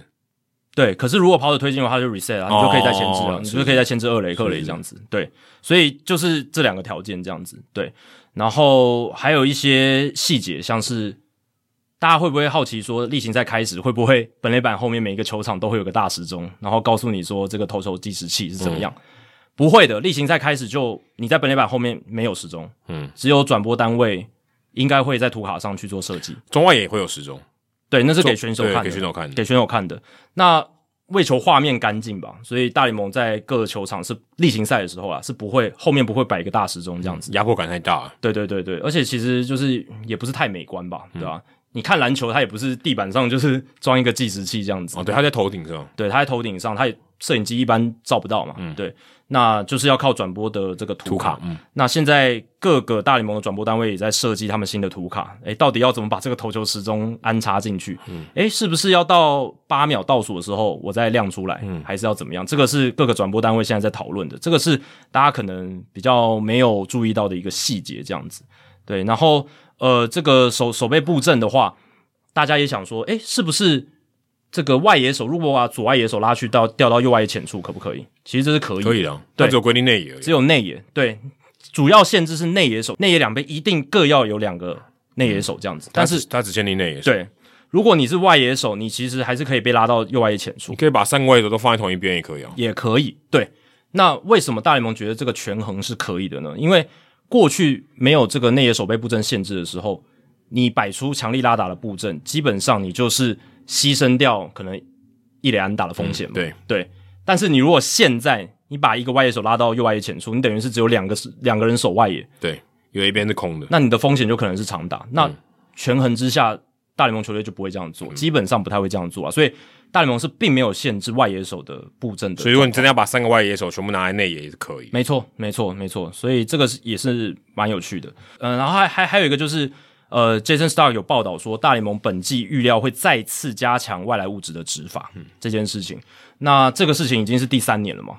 第一年是二零二一年，第二年是二零二二年，然后今年第三年。第一年的时候不是还检查皮带，嗯，然后还检查你的球帽、你的头发这些东西。嗯、第二年他们变成只检查手，对。但结果发，他们后来发现，二零二二年转速一直在往上加。嗯，第一年蛮有效果的，一开始的时候真的转速蹦的崩跌，明显明显往下掉。对，明显往下掉。结果第二年一路回升。Eno Sarris 有一篇报道就写，嗯，我们有讨论过这个，讨论过四缝线球的转速一直往上加，嗯、所以今年大联盟他在强调说，他又会开始在检查这种装备、球帽、皮带这些东西。我觉得应该是这个检查的方法可能要再改善了，因为他已经他一定找到一个方法让你。让你检查不出来啊！因为第二年就去年那个情况，就是后来裁判有一点虚应故事的感觉哦，嗯、就是摸一下手哦，就就结束了，然后并不是很仔细的检查手。嗯，对，第二年他会觉得说，我就只检查终端的手是最有效率的。对对对，但显然这个逻辑上是合理的。对，但我们之前也讨论到，他可能就是抹掉抹掉啊，他一投完之后他就抹一下什么的，那个很自然的动作嘛。或是他就有一个东西特别好抹掉，以前可能很难抹嘛。对对对对，现在我一摸一抹就抹掉，或是他每。但这个有点有点猜测了，但是相对还是找到一个东西你很难抓。对，假设如果他真的有的话，以前可能用 Spider Tags，嗯，那个非常的粗糙嘛，它就是非常非常黏，而且有那个颜色在。对对对。那裁判可能摸手就真的知道。可是就像 Adam 讲的，他有可能去年他们想出了一些新的成分，新的一些外来物质，它是很好抹掉的，然后不不着痕迹的。对，那那就有可能是躲过了那一些检查，嗯，也说不定。对，我觉得非常合理。对。那今年大联盟他们的说法是，他们不只是会在投手上场或下场的时候做抽检，如果你在场上嫌疑很大的时候，他们在比赛中是可以直接上去检查的，不需要被 initiate，不需要就是总教练去提出。有一些裁判他自己主观认定，觉得说你嫌疑很大，他可以上去检查。而且他们现在看手、看皮带、看看这个头发或者是球帽这些，他们还有耳朵，Musgrove 还被摸耳朵，对，shiny ears，太亮的耳朵，他们可能都会去。做检查这样，只是我是觉得，如果真的又做太仔细的话，有可能又会本末倒置，对啊，又会让那个时间拖得很久嘛，对不对？对，但大联盟他们主要的目的呢，还是希望说可以让场内球变多啦，主要是场内球变多，对，因为他们就是希望减少那个哦转速的压制力，转转速的压制力这样子，对，这个是他们主要的考量点。然后呃，今年三 A 要实施电子好球带，嗯，而且这个实施的方式还蛮有趣的，就是。一周里面两种做法，礼拜一到礼拜四是完全的电子好球带，嗯，然后礼拜五到礼拜天是我们刚刚我们之前聊过的挑战制度，对对对，对。那同时实施两种，就是希望能够在一个赛季里面了解选手的感觉是什么，回馈怎么样，然后来决定说，我觉得有可能二零二四年、二零二五年就会有电子好球带的导入了，嗯。大联盟到时候就会决定到底是要采行哪一个。只是我觉得这个实施的手段好粗糙哦，这是初初一十五吃素的。对，我觉得完全没道，我觉得这我觉得没道理耶。这个这个没有必要 A/B test 吧？你就选一个你觉得合理的啊。他就觉得，我觉得就是后者啊，就是就挑战嘛。你如果觉得不行，就看看挑战是不是准嘛，对不对？你至少挑战是相对比较渐进式的吧。嗯，对啊，那你就先用渐进式的方法，这不是很？我觉得。没必要两个同时执行吧？他们可能想要有效率一点嘛，就是一个赛季就搞定。你会让选手无所适从吧？这个其实真的蛮难的，因为一个礼拜，他说今天礼拜四，今明天礼拜五，你你要一个礼拜要打两套系统，一个是我觉得捕手会疯掉吧，打者也会觉得我我还记得今天礼拜一样啊，我这教练还跟我讲，我还要记住，对啊，而且我们之前讲过嘛。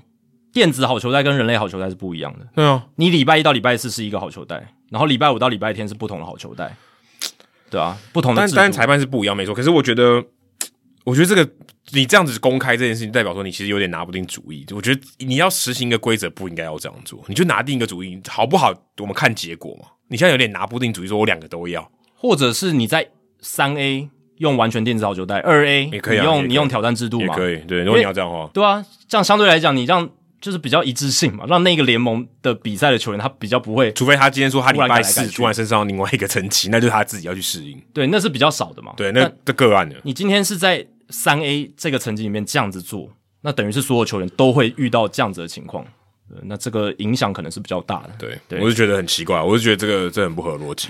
对，但总而言之，他们就是会做这样的实验。那也看之后，就是这个电子好球带他们会使用哪一种。我是觉得挑战制度的几率是很高了。对，对，对，这个是比较好的，就是还是保持了人类好球带，然后比赛的这个公平性，关键时刻的好坏球不会太离谱比较让大家容相对比较容易适应吧。全部都电子好球带很难适应啊。嗯。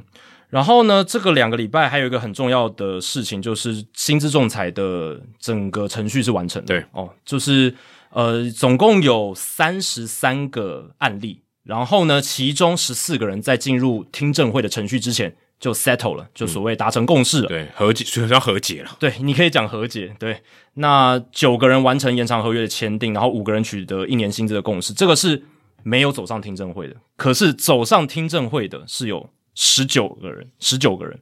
那这一年呢，又是球团方获胜的一年。嗯，而且是大获全胜。没错，因为有十三个案例是球团方获胜，嗯，然后只有六个案例是球员方获胜。其实这也符合长期的趋势啊，因为薪资仲裁长年以来都是球团方胜利的比较多。对对，那球团方的这个数据分析是比你的经纪人团队还更大。哎，真的。对啊，他们掌掌握的资讯可能更多啦，对啊，那你球员就是要跟经纪人配合嘛，嗯，对啊。那在这里面呢，像红雀队跟水手队虽然很少，他们都是二比零。红雀队是打赢了 Ryan Helsley 跟 Genesis Cabrera，那水手是打败了 Diego Castillo 跟 Teoscar Hernandez。嗯，那只有马林鱼是被球员横扫，Luis Arraez 跟 Jesus Luzardo，呃，都击败了马林鱼队。那光芒队的案件最多，他们总共有四件。那光芒队的成绩是两胜两败。但今年的这个薪资仲裁里面有一些故事线，我是我们是觉得非常有趣哦，值得拿出来特别讲。嗯、第一个是 Corbin Burns，他在薪资仲裁结束之后公开发言，然后直接就讲了直截了当，而且是有影片的，有影片的。对，他那个是有摄影的，还不是说发推特的。没错，他就说输掉薪资仲裁这件事，他本身并没有很反感。这本来就有输有赢嘛。对 对，你今天赛扬奖，你就算再强，你还是会输，好不好？对，他比较反感的是对酿酒人在听证会上提出的说辞跟谈判方式感到非常失望，而且反感。这个跟之前洋基队跟 Dellin Betances 的情况很像，蛮类似。但是 b e n t e n s e s 跟赛扬奖得主是两码子事。对 b e n t e n s e s 跟 Burns 的这个程度是不一样的。对，那今天是赛扬奖投手，而且是酿酒人的一号王牌，这样子的公开发言。他也坦诚说，经过这一次跟酿酒人薪资仲裁之后，他跟酿酒人之间的关系已经有裂痕了。而这中间他们的薪资的落差是多少呢？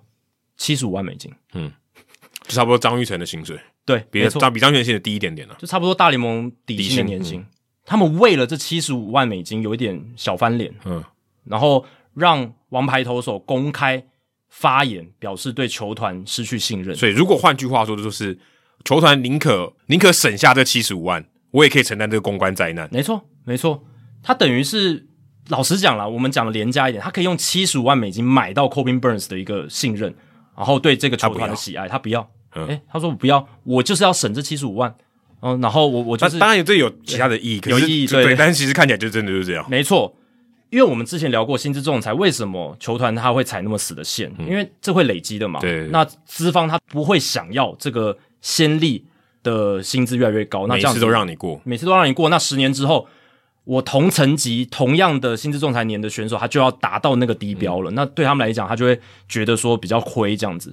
可老实讲啊，这些选手他们的提供的价值都远远超过他们这些薪资仲裁的薪水。对对对，这只是有个惯例的一个运作，特别是 Corbin Burns，对，差距很大。没错，因为老板最想看到的就是像 Dontrelle Williams 在二零零六年。薪资仲裁第一年，他那时候是四百三十五万美金的薪资，那个时候立下了一个门槛。那这一个投手薪资仲裁第一年的四百三十五万美金的最高门槛，长达十五年的时间都没有变，没有被打破，都没有被打破。就是从二零零六到二零二一年，只要你是投手，你不管投的再好，你薪资段第一年就是不会超过四百三十五万。威力超强，对对，这有点像蔡中南门槛啊。没错没错，妈的，过已经过十几年了，选秀状元居然还签不到蔡中南的薪水，对，这完全不合理，好不好？没错，不是。物价涨多都涨多少？但这超夸张的。资方最想看到的就是这样嘛？他就会说那个潜力摆在那边，我们不要超过去。然后你你比得上蔡中南吗？对对对，你比不上不用说，没错，就是下就是比他低。大联盟这个薪资仲裁的制度也是这样，他的仲裁人就是看先例。嗯，那如果球团他们说服的力道够强，说服说，诶，这个球员他不值得跨过那个先例，诶，你要跨过那个先例，你要想清楚哦，你等于是设立一个新的 president，设立一个新的先例。对。那是需要一个很大的门槛的。对对对，对所以法律的原则就是这样。对，你要判一个先例，他通常都是判根据往例来判。没错，没错，没错。啊，你要先例就是代表说没有往例，对 对吧？你先例的意思是你你创造一个新的往例嘛？没错。可是今天我们讨论的人不是一般的选手，嗯、不是一般的薪资仲裁球员，他是 Corbin Burns，、嗯、是你球队中的王牌。我是觉得啦，你应该有不同的操作方式跟标准。其实好像有点双标哈，对啊。但的确这种时候应该要双标，我觉得应该要啊，因为他毕竟就是你的王牌投手，他的重要性对于你这支球队是不一样的。虽然啦，你之后应该是留不住他，因为酿酒人可应该是留不下 Corbin Burns，呃，可能太贵了，他应该要签个可能两亿美金以上的合约，嗯、这是。而且我甚至这个是有点保守的估计了，对，因为他现在也才二十八岁嘛，然后他进入自由球员市场三十岁，那以他过去的成绩，如果他能维持住，加上这几年自由球员市场的热度，嗯，他那个自由球员合约可以签的很大。如果他今年还投的很好的话，对，那今年是他薪资仲裁年第二年嘛，其实他开的一千零七十五万美金，我真的觉得不离谱诶。那球队是开一千零一万美金，然后就为了这七十五万美金，让 Corbin Burns 有一点。不是有点而已，我觉得他用词已经很强烈，而且他是对外公开这样讲，嗯、代表说他真的是受够了的感觉。这样、嗯、他也不是一时气话写个 Twitter 然后就删掉这样，他他是面对记者他是这样讲的，所以这个这个我觉得的确是以他的角色，然后用他他的用词用 hurt，对不对？对对，这很严重嘛，就这样就也不是什么，我觉得已经不是裂痕，就你就是已经伤害我们之间的信任关系。没错，对我我就是他只是没讲出来，就是我跟你的信任就是就没有了啦，就是变得很少了。然后再更下面的潜台词就是，之后我要继续留在酿酒人投球的可能性几乎没有。对，就是你要留我，或者你要续约，或者你要自由球员要把我签回来，都想都别想，难度都很高。这样子，他是有说没有人身攻击，可是他认为酿酒人有一些论点哦，他非常不能接受。像是他有举例，他就说酿酒人在听证会的时候说他是酿酒人去年没有打进季后赛的主要原因，嗯，这令他很不满。当然，这个不是酿酒人乱说，是。Corbin Burns 他去年在球季尾声的时候，真的表现不是那么理想，呃、对，后半段有点失速，有一点有有一点对开高走低这样子。嗯、但 Corbin Burns 怎么可能会是让他们没办法打进季后赛的主因？对，可是这有点倒因为果了。对，但这就是球队在薪资仲裁里面可能会拿来去 discredit 你，就是让让你的成绩看起来没有那么好的一个论证方式，或、嗯、说让你的价值变差了。因为我们的王牌投手。我们在最需要他的时候，他表现不好，嗯嗯，然后你的价值变低，这个这样的逻辑是可以接受的，没错。问题是事实上不是这样，没错，事实上就不是这样。如果今天没有他，你连季后赛连边搞不好连想都不用想，边都沾不上嘛，对啊，对啊，你根本战绩例行赛战绩没办法在球季尾声达到那个高度嘛，对吧？所以回过头来看到这个案子的表层，你还是会觉得说，就这七十五万美金，酿酒人这样做真的值吗？然后后来他们的总管 Matt Arnold 出来讲说。哦，我们还是觉得 Burns 是我们阵中非常重要的领导者。一定要讲这个，我们非常重视他的能力。然后这个听起来就非常的虚伪，但确实就像 Adam 讲，这是他必须要做的事情。可是 Burns 完全听不下去，嗯，我完全听不下去。其实我觉得他们中间是有 settle 的可能，只是那个 settle 就没有没有搞定。是 Corbin Burns 有说球队其实有开条件给他，但是那个条件是很烂的，嗯，一年而已，而且。加一年的球队选择权，甚至没有说我直接买买下你的剩下两年的薪资多少年这样子的一个诚意，没有，他就是一年还加一个球队选择权这样子，所以也是因为这个延长约的条件不好哦、呃，然后 Corbin Burns 他的经纪方觉得不值得，对，但但这个也必须说，你说经纪人他开他他觉得应该瞄准多少，这个我觉得也是一个尴尬的点。你说你现在就瞄得很高，你说永远都是资方不给我们钱。你这样说好像可以，可是有有点可能太贪婪嘛，对不对？嗯、你不能说，哎、欸，今天所有的舆论都会挺我们，对不对？嗯、你说你球队就是有钱，我应该要拿到这些钱，你就要给我。嗯，那有时候也不是这样，对不对？嗯、你不能说，哎、欸，我予取予求，因为 Corbin Burns 他如果这样，他如果真的真的是按照他所愿，他就是史上第二年薪资仲裁就是先发投手里面最高的记录。嗯，哎、欸，代表说你就往前推了一点嘛。对啊，对啊，你还是有一些历史意义的，虽然可能也许不是到非常大，嗯，但是人家愿不愿意让步，我觉得这个还是。也不能说一面倒都说资方完全不对，是，只是说这个结果也许操作可以更好一点。那我会觉得以 Burns 他球员方的角度，他会觉得说他前年拿赛扬奖，然后去年其实也投的非常好，也是国联三振王，对，他绝对有这个资格去把那个线往冲高。嗯，对啊，对，他认为你没资格，但你认为你有资格，就差别就在这了。球员方绝对会觉得，尤其是以 Burns 他这两年的数据，他绝对觉得自己有资格，我可以把这个记录往上推，就是薪资仲裁第二年投手的这个薪资记录，我来当这个新标杆的创造者，合理吧？嗯，合理吧？对不对？但球团方显然不是这么认为，仲裁方也不认为，对，仲裁方也是判球团获胜，对，所以这个就是中间两造之间的观念落差，然后还有最后仲裁人的一个判决的结果啦。但我是觉得，以我个人角度，酿酒人这一次。其实他们并没有赢了，嗯，对，并没有赢。你为了这七十五万，赢了里子，输了面子，嗯，应该可以这样说。也我诶也没有，我觉得是赢了面子，输了里子，诶哦，对不对？哦、对，应该是因为他们表面上他们赢了这个仲裁嘛，但他也赢了钱啊，钱也是里子，是。可是更重要，里子是你们的 Burns 嘛？哦，Burns 对于你们球队的战力来讲有多重要啊？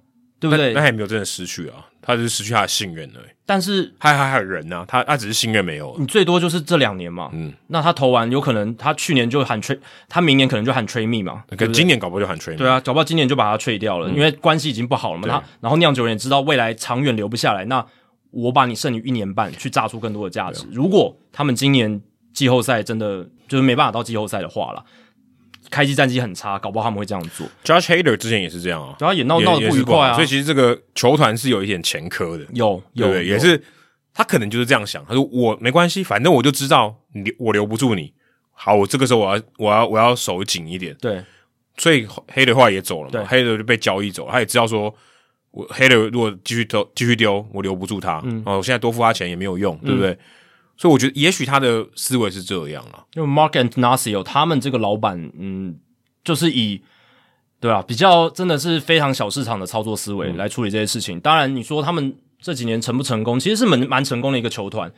他们有没有花钱过？有啊，他们也签了 Christian Yelich，对也签了 Lorenzo Kane 然后也获得了一定的成功，又一定的诚意哦。可是 Kane 还让他在十年的时候才退，才让他退休，才释出他。对。可是你在 Josh Hader 跟 Corbin Burnes 这两件事情上，我是觉得处理的并不好。不好了，老实讲，一定还是有中间的余地啦，不用走的那么极端。不是说一定要在听证会上杀的你死我活嘛？你就是找到一个平衡点，然后签一张把剩下两年买下来，双方都觉得合理的合约，那彼此的关系好。那之后呢？也许你自由球员真的留不住 Corbin Burnes，哦，但是也许 Corbin Burnes 走完他中间那一张合约，你们以后。也许还可以重修旧好，也说不定，嗯，对不对？那还有就是，如果你现在关系没有跟他弄得那么糟，也许还是有签延长约的可能性，对不对？虽然他们已经有 Christian Yelich 这一张大约了，嗯，降低了他们签额外的大约的这种延长约的可能性，嗯，可是不排除有机会嘛。如果你跟他好好谈的话，搞不好 Burns 也很喜欢嘛，对，也很喜欢酿酒人，但现在看起来这些的几率。哦，就是不太高了，这样子。归根究底，这个制度本身就是有问题的。哦，有问题。我觉得本身就是拿来给你互相残杀的。其实真的要检讨的话，制度是有很大的问题。如果没有这些东西，他还是可以谈嘛。只是说谈的方式，也许不是用仲裁的方式，嗯，或者说或者说细节上可能有一些变化。嗯、也许你还是要仲裁，只是这个过程不是长这样，对，对不对？这个仲裁的制度也行之有年了嘛，从大联盟有自由球员市场之前就有了，对，对，对，对，所以也发展了很长一段时间。可是。发展很长一段时间的制度，它是蛮稳定的，没错。可是它的弊病就是有一些太老旧的规范跟运作的方式。这个就是我们接下来要讨论的主角，他为我们点出来的 Ryan Thompson。大家可能很多人可能不知道他是谁啦，一个怪头，对，是光芒队的一个右投手，他侧投嘛，嗯，然后是超怪的。专门对付右打者，嗯，对，他就是一个，你可以说，如果在早期一点，可能说一人右这种感觉，嗯、对，对对对，就比较功能性的投手，他是一个后援投手。在这之前，我对他的认识可能就是之前我们有聊过，光芒队不是有一批球员反对 Prime Night 吗？对，他其中一个，他是其中一个，其他我对他的印象真的不深。但这一次哦，他在推特上算是发表了他对于他自己本人遭遇的薪资仲裁过程提出了反思，还有他的一些。心路历程其实写的很详细，嗯、我觉得还蛮有趣。他写了二十八篇呢，对，而且每一篇的资讯量都蛮大的。嗯，当然推文每一则是字数很少，没错。可是这二二十八篇加起来也是一个专栏的长长度。对，他其实每一个推文也许可以抓到一一个重点。对，其实还算是蛮有价值，都有资讯含量在里面，不是在那边只是在那边随随便乱讲话而已，不是发泄情绪这样子。对，对，对，对，Ryan Thompson 今年三十岁，他是一个后援右投侧投，刚刚有讲过。然后他薪资仲裁第一年。第一年上仲裁庭，所以对他来讲也是个新的经验。嗯，搞不好也是唯一的一年，也有可能。球员方也就是 Thompson 方，他们开一百二十万美金，然后呢，光芒队开一百万美金，最后是光芒队获胜。对，Thompson 他在听证会结束之后，他就在自己的推特上，就是刚刚讲反思整个过程。我觉得里面很重要一个是他先把大家整理，就是说薪资仲裁的评判标准 criteria 有哪一些？嗯，这个蛮重要。我相信大家都很好奇啦，就是到底这些听证会里面他们考量的因素是哪一些标准？嗯，那到底是不是会看很多进阶数据有没有改变，还是说还是都是传统数据，还是会考量哪些因素？为什么有一些判决结果跟大家想的可能差很大？那他就整理了，他们整是整理。第一个是最近一季的贡献，嗯，也就是所谓的 platform year，就是就是你前面那一季，没错，就是前一年，就二零二二年，他们在讨论那一年这样子。然后再来就是你生涯贡献，还有你的稳定性，嗯，这是第二个。第三个是你过去的薪资记录，你之前赚多少钱？对，基本上只会往上，对，基本上只会往上，不太可能往下。薪资仲裁基本上也有往下的例子，但非常非常非常少，非常少，绝大部分都是往上，除非你受伤非常严重，然后你可能完全没有出赛，没错。然后还有再来就是可以相互比较的球员薪资，嗯，跟你差不多类型的，他过去的薪资仲裁的薪资是多少？对，像 Coby Burns 他就跟 Bieber 比，没错，Bieber 那 Bieber 比他低，所以人家就认为说你跟 Bieber 差不多。对，就是要在薪资仲裁年份一样，而且是球队王牌这种，就跟 Burns 比。那你如果是后援投手，然后也是薪资仲裁第一年，就跟投跟后援投手比。对，然后而且中继投手你还不能跟终结者比，嗯、对，那个依据不一样，所以就是 comparable baseball salaries，就是你可以比较的这种球员薪资。然后再来就是你有没有一些生理上或心理上的缺陷？嗯，这个也指的缺陷，并不是说什么先天，而是说，诶，你是不是有受过什么大伤？对对对对，然后你是不是呃有一些高张力的比赛你扛不住？像像类似这种东西。或者说今天你你今天说今天你表现不好，对不对？是因为你被畜生有打到？嗯，那他他当然说哦，那不是你故意的嘛？对，对，不是你的生理的问题嘛？是说你不健康，对不对？你就一直常常受伤、玻璃人，那不是啊，这个不是你的控制。嗯，然后还有一个就是。所属球队近期的表现，嗯，这个就是比较老派的一个思维，而且这很难评估。对，坦白说，这很难评估。因为我们之前一直不断讲啊，棒球队它太多人了，然后每一个人能参与到的、贡献到的这个胜场，或者是他左右的因素是比较低的，所以你用球队的战绩去评判一个球员他的表现，其实我觉得是不太公允的。但他也是这个薪资仲裁的一部分。对，那 Thompson 就点出了他跟光芒队他们的着力点差在哪里。Thompson 他们的着力点是，我身为一个中继投手，然后又是一个功能性的，他特别着重在中继成功，嗯，还有所谓的 leverage index 张力指数，就是球队在一些比较重要时刻派他上来，然后他有 hold 住，嗯，哦，他着重在这两点，对他来讲比较有优势。中继点的英文就是 hold，hold，hold hold 住的 hold，没错，没错。那如果你在张力越高的地方能够 hold 住，诶，代表你越有价值嘛，嗯，他们是这样想的啦，嗯，对。再来是光芒队，光芒队强调的是他要去 discredit 中继成功这个。数据，嗯，他要让仲裁人觉得中继成功这个数据没有什么参考价，没什么价值。嗯，就是他他他其实是很武断嘛，嗯、对不对？然后呃，就是并不能凸显一个选手能力有多好这样子。嗯、然后再来张力指数，他们也去 discredit。然后他们主要攻击的是 Thompson 的救援失败次数，还有 Thompson 对左打者的时候其实不太能用哦，这是因为他就是右手右右手侧投嘛。对，但我觉得这很不合理的是，诶光芒队，你们是掌控他使用的人，对对对，这个你等于是球员兼裁判的感觉，没错，这个很糟糕诶。然后还有一个是光芒还引用了一个 FanGraphs 的数据叫 Meltdown，这个还没有中文翻译，可能就是崩溃，崩溃，对，崩溃，崩溃好了。它这个定义是说 WPA 低于负零点零六的后援登板次数，嗯、就是说你在那一次登板，就是让球队这个赢球几率下降很多，非常多，非常多，就是大爆炸啦，对。就是很惨这样，然后他就是定义成叫做 meltdown 这样子，所以光芒队也引用了这个数据，对，然后来攻击 Thompson。重点是这数据哪里来的？真的很难，你平常不会看到这种数据。对，我觉得用这个数据最大的质疑点就是 meltdown 这个数据其实大家引用的并不多，有谁在用？没有，基本上我看主流文章也从来没有看过有人引用这个数据。就你你你好像为了这个 case 来创造这个数据，或者创造这种说法。对。它本身是在 FanGraph 上面有很久了啦，可是可能就是真的是，呃，你，你有看过？我没有看过诶、欸、我我是没有看过啦，但我想我在设想，可能有人会在讨论后援投手的时候用到这个数据，只是我自己还没看过。讨论到冰淇淋才会用吧？对啊，但就是这个数据就是基本上没有人太在在用，但是他们就是硬硬去把它拉出来，然后去攻击 Thompson 这样子。对，然后 Thompson 也在这一串的 Twitter 的这个留言里面，他去点出了一些质疑点。我觉得最大最大可以质疑的就是。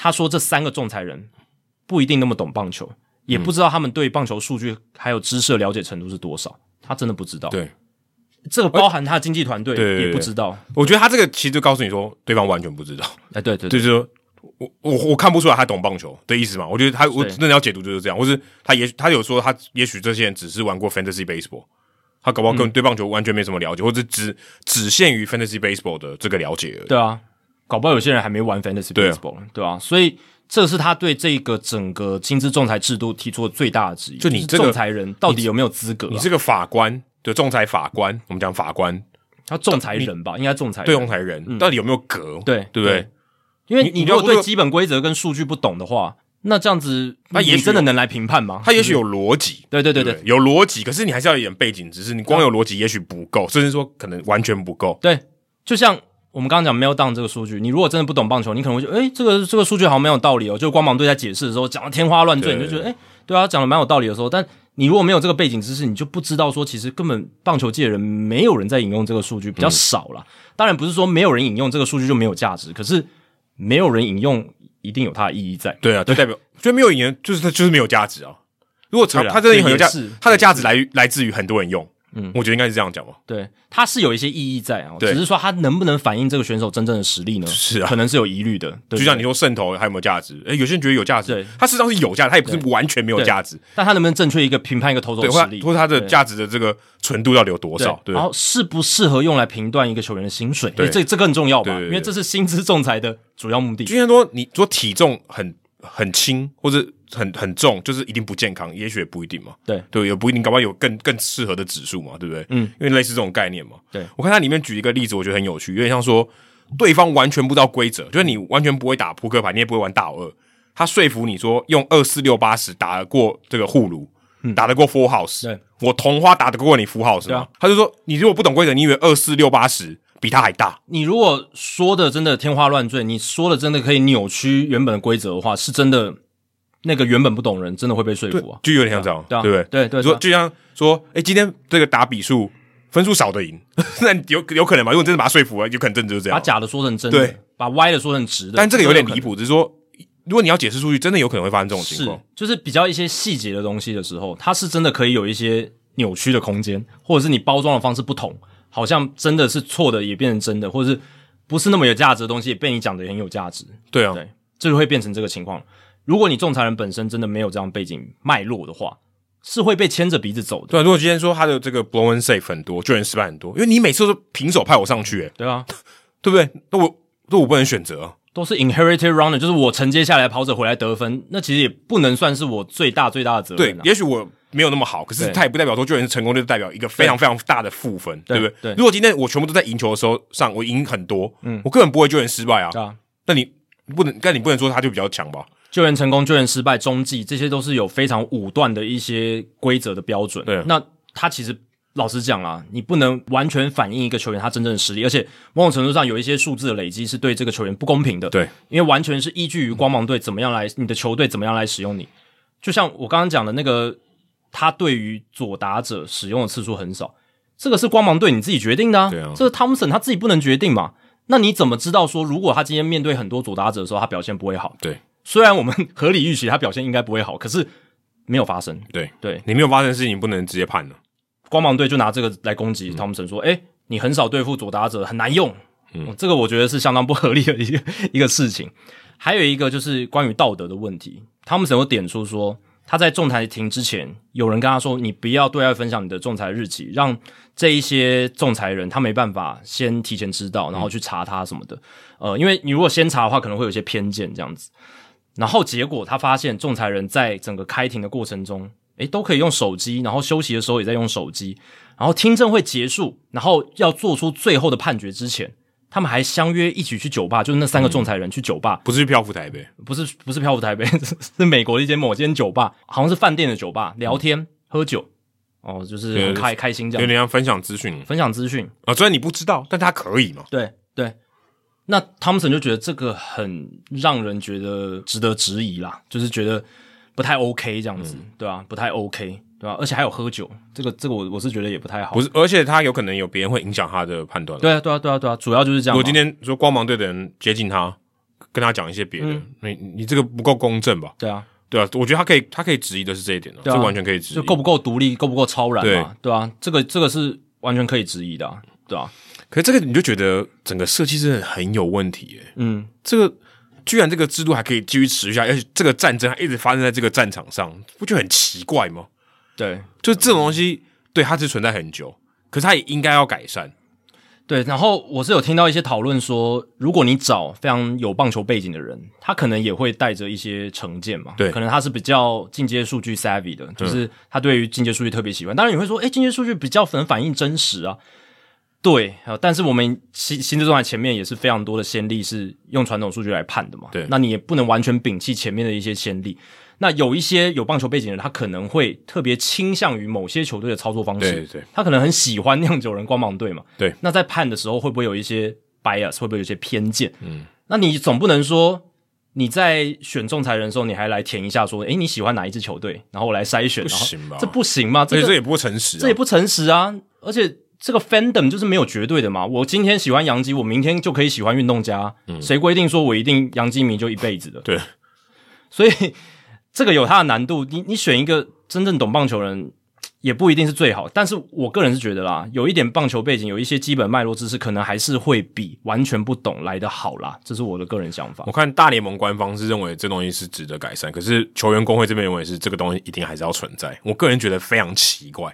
我是觉得，但我可以理解说球员工会说，对，这是一个战场，让球员去争取他们的这个薪资。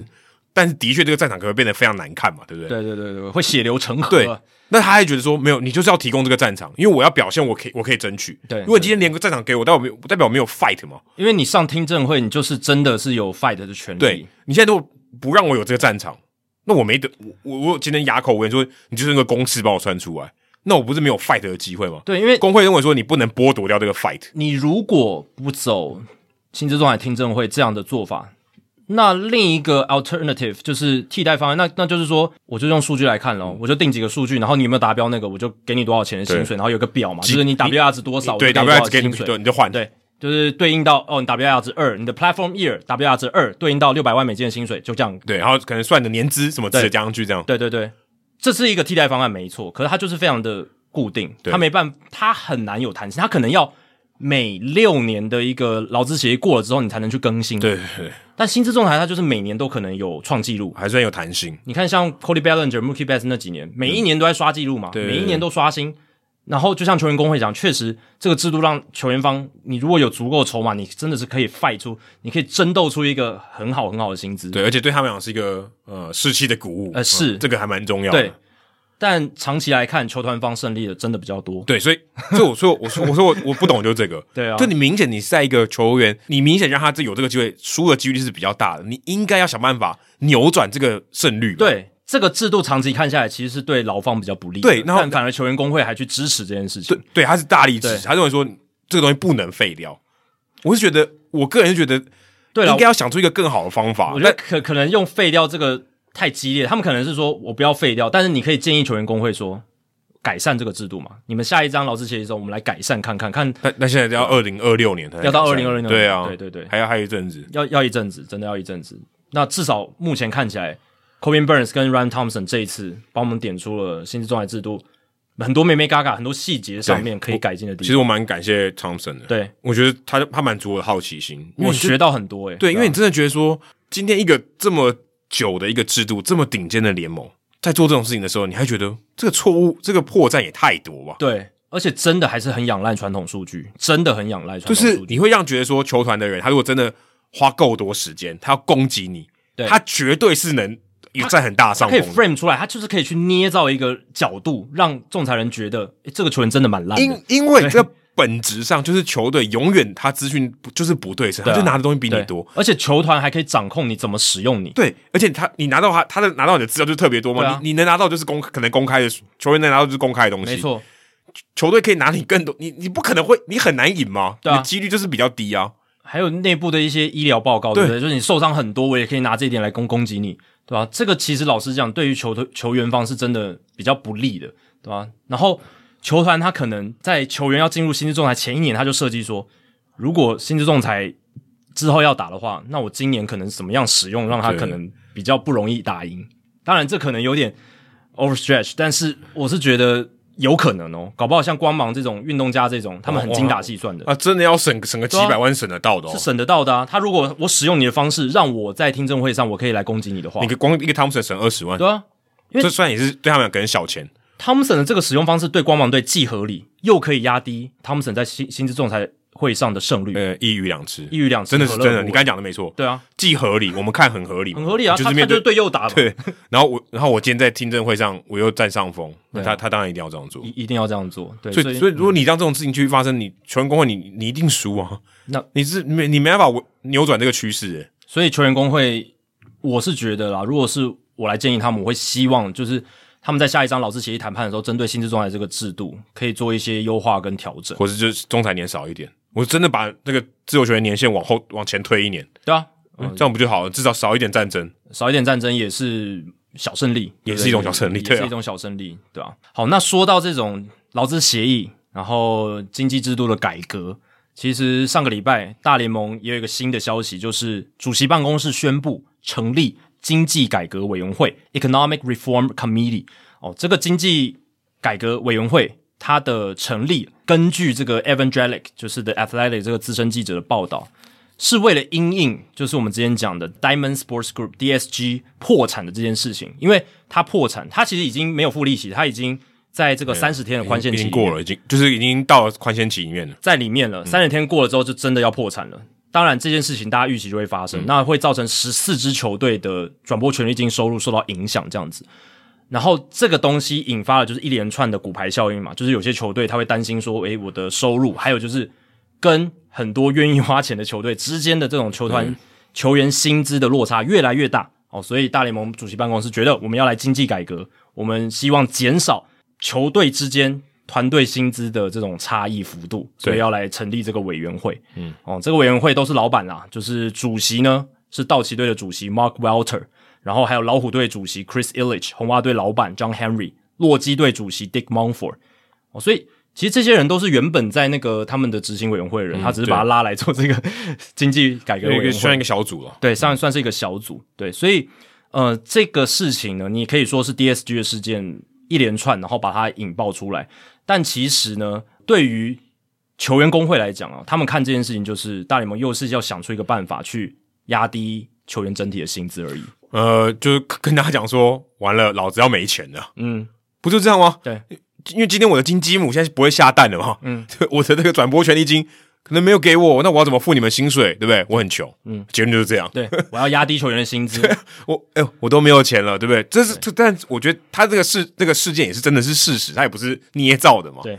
但他可能因为有这个举动，他更强化了这个概念嘛，说啊、呃，我就真的缺钱。事实上，他们真的也是缺，只是缺多缺少的问题嘛。嗯，而且你本身你还是坐在金山银山上面，对。然后你说哦，这边流进来钱变少了，我开始变穷了。然后你这边说我很穷，对，我是觉得一开始很多大联盟老板他们的问题并不是缺不缺钱，而是愿不愿意花钱。嗯，当然，DSG 的事件让有一些球队确实钱变少了，可是主要、哦、还是他们自己。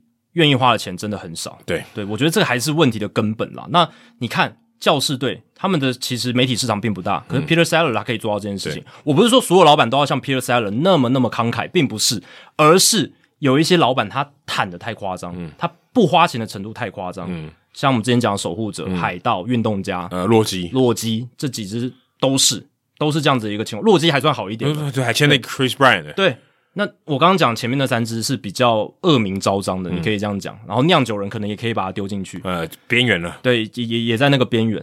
那有些球队他，然后他精英队其实现在也是这样子，他们现在团队薪才六千三百万美金。不是说补强吗？不爱去？没有啊，Kyle Gibson 嘛，一年一千万美金嘛，不爱去？花好多，哦，对不对？所以这么多球队，他明明可以花更多钱，嗯，他选择不花，甚至是不花到一个令人发指的程度。那大联盟针对这些东西，他反而没有去追究，反而是当 Steve Cohen 出来了，Peter Seller 出来花大钱，嗯，他就大声嚷嚷着，大张旗鼓的，我要来一个经济改革委员会，我要来导正这样的事情，这不是很奇怪吗？其实就你刚才这样讲，其实他的结果就是他想要抵制那两个人，没错，我就二十八队抵制你那两队，对，可我可我觉得人数人海战术绝对是会赢的，是，对不对？因为真的投二十八票比两票嘛，对。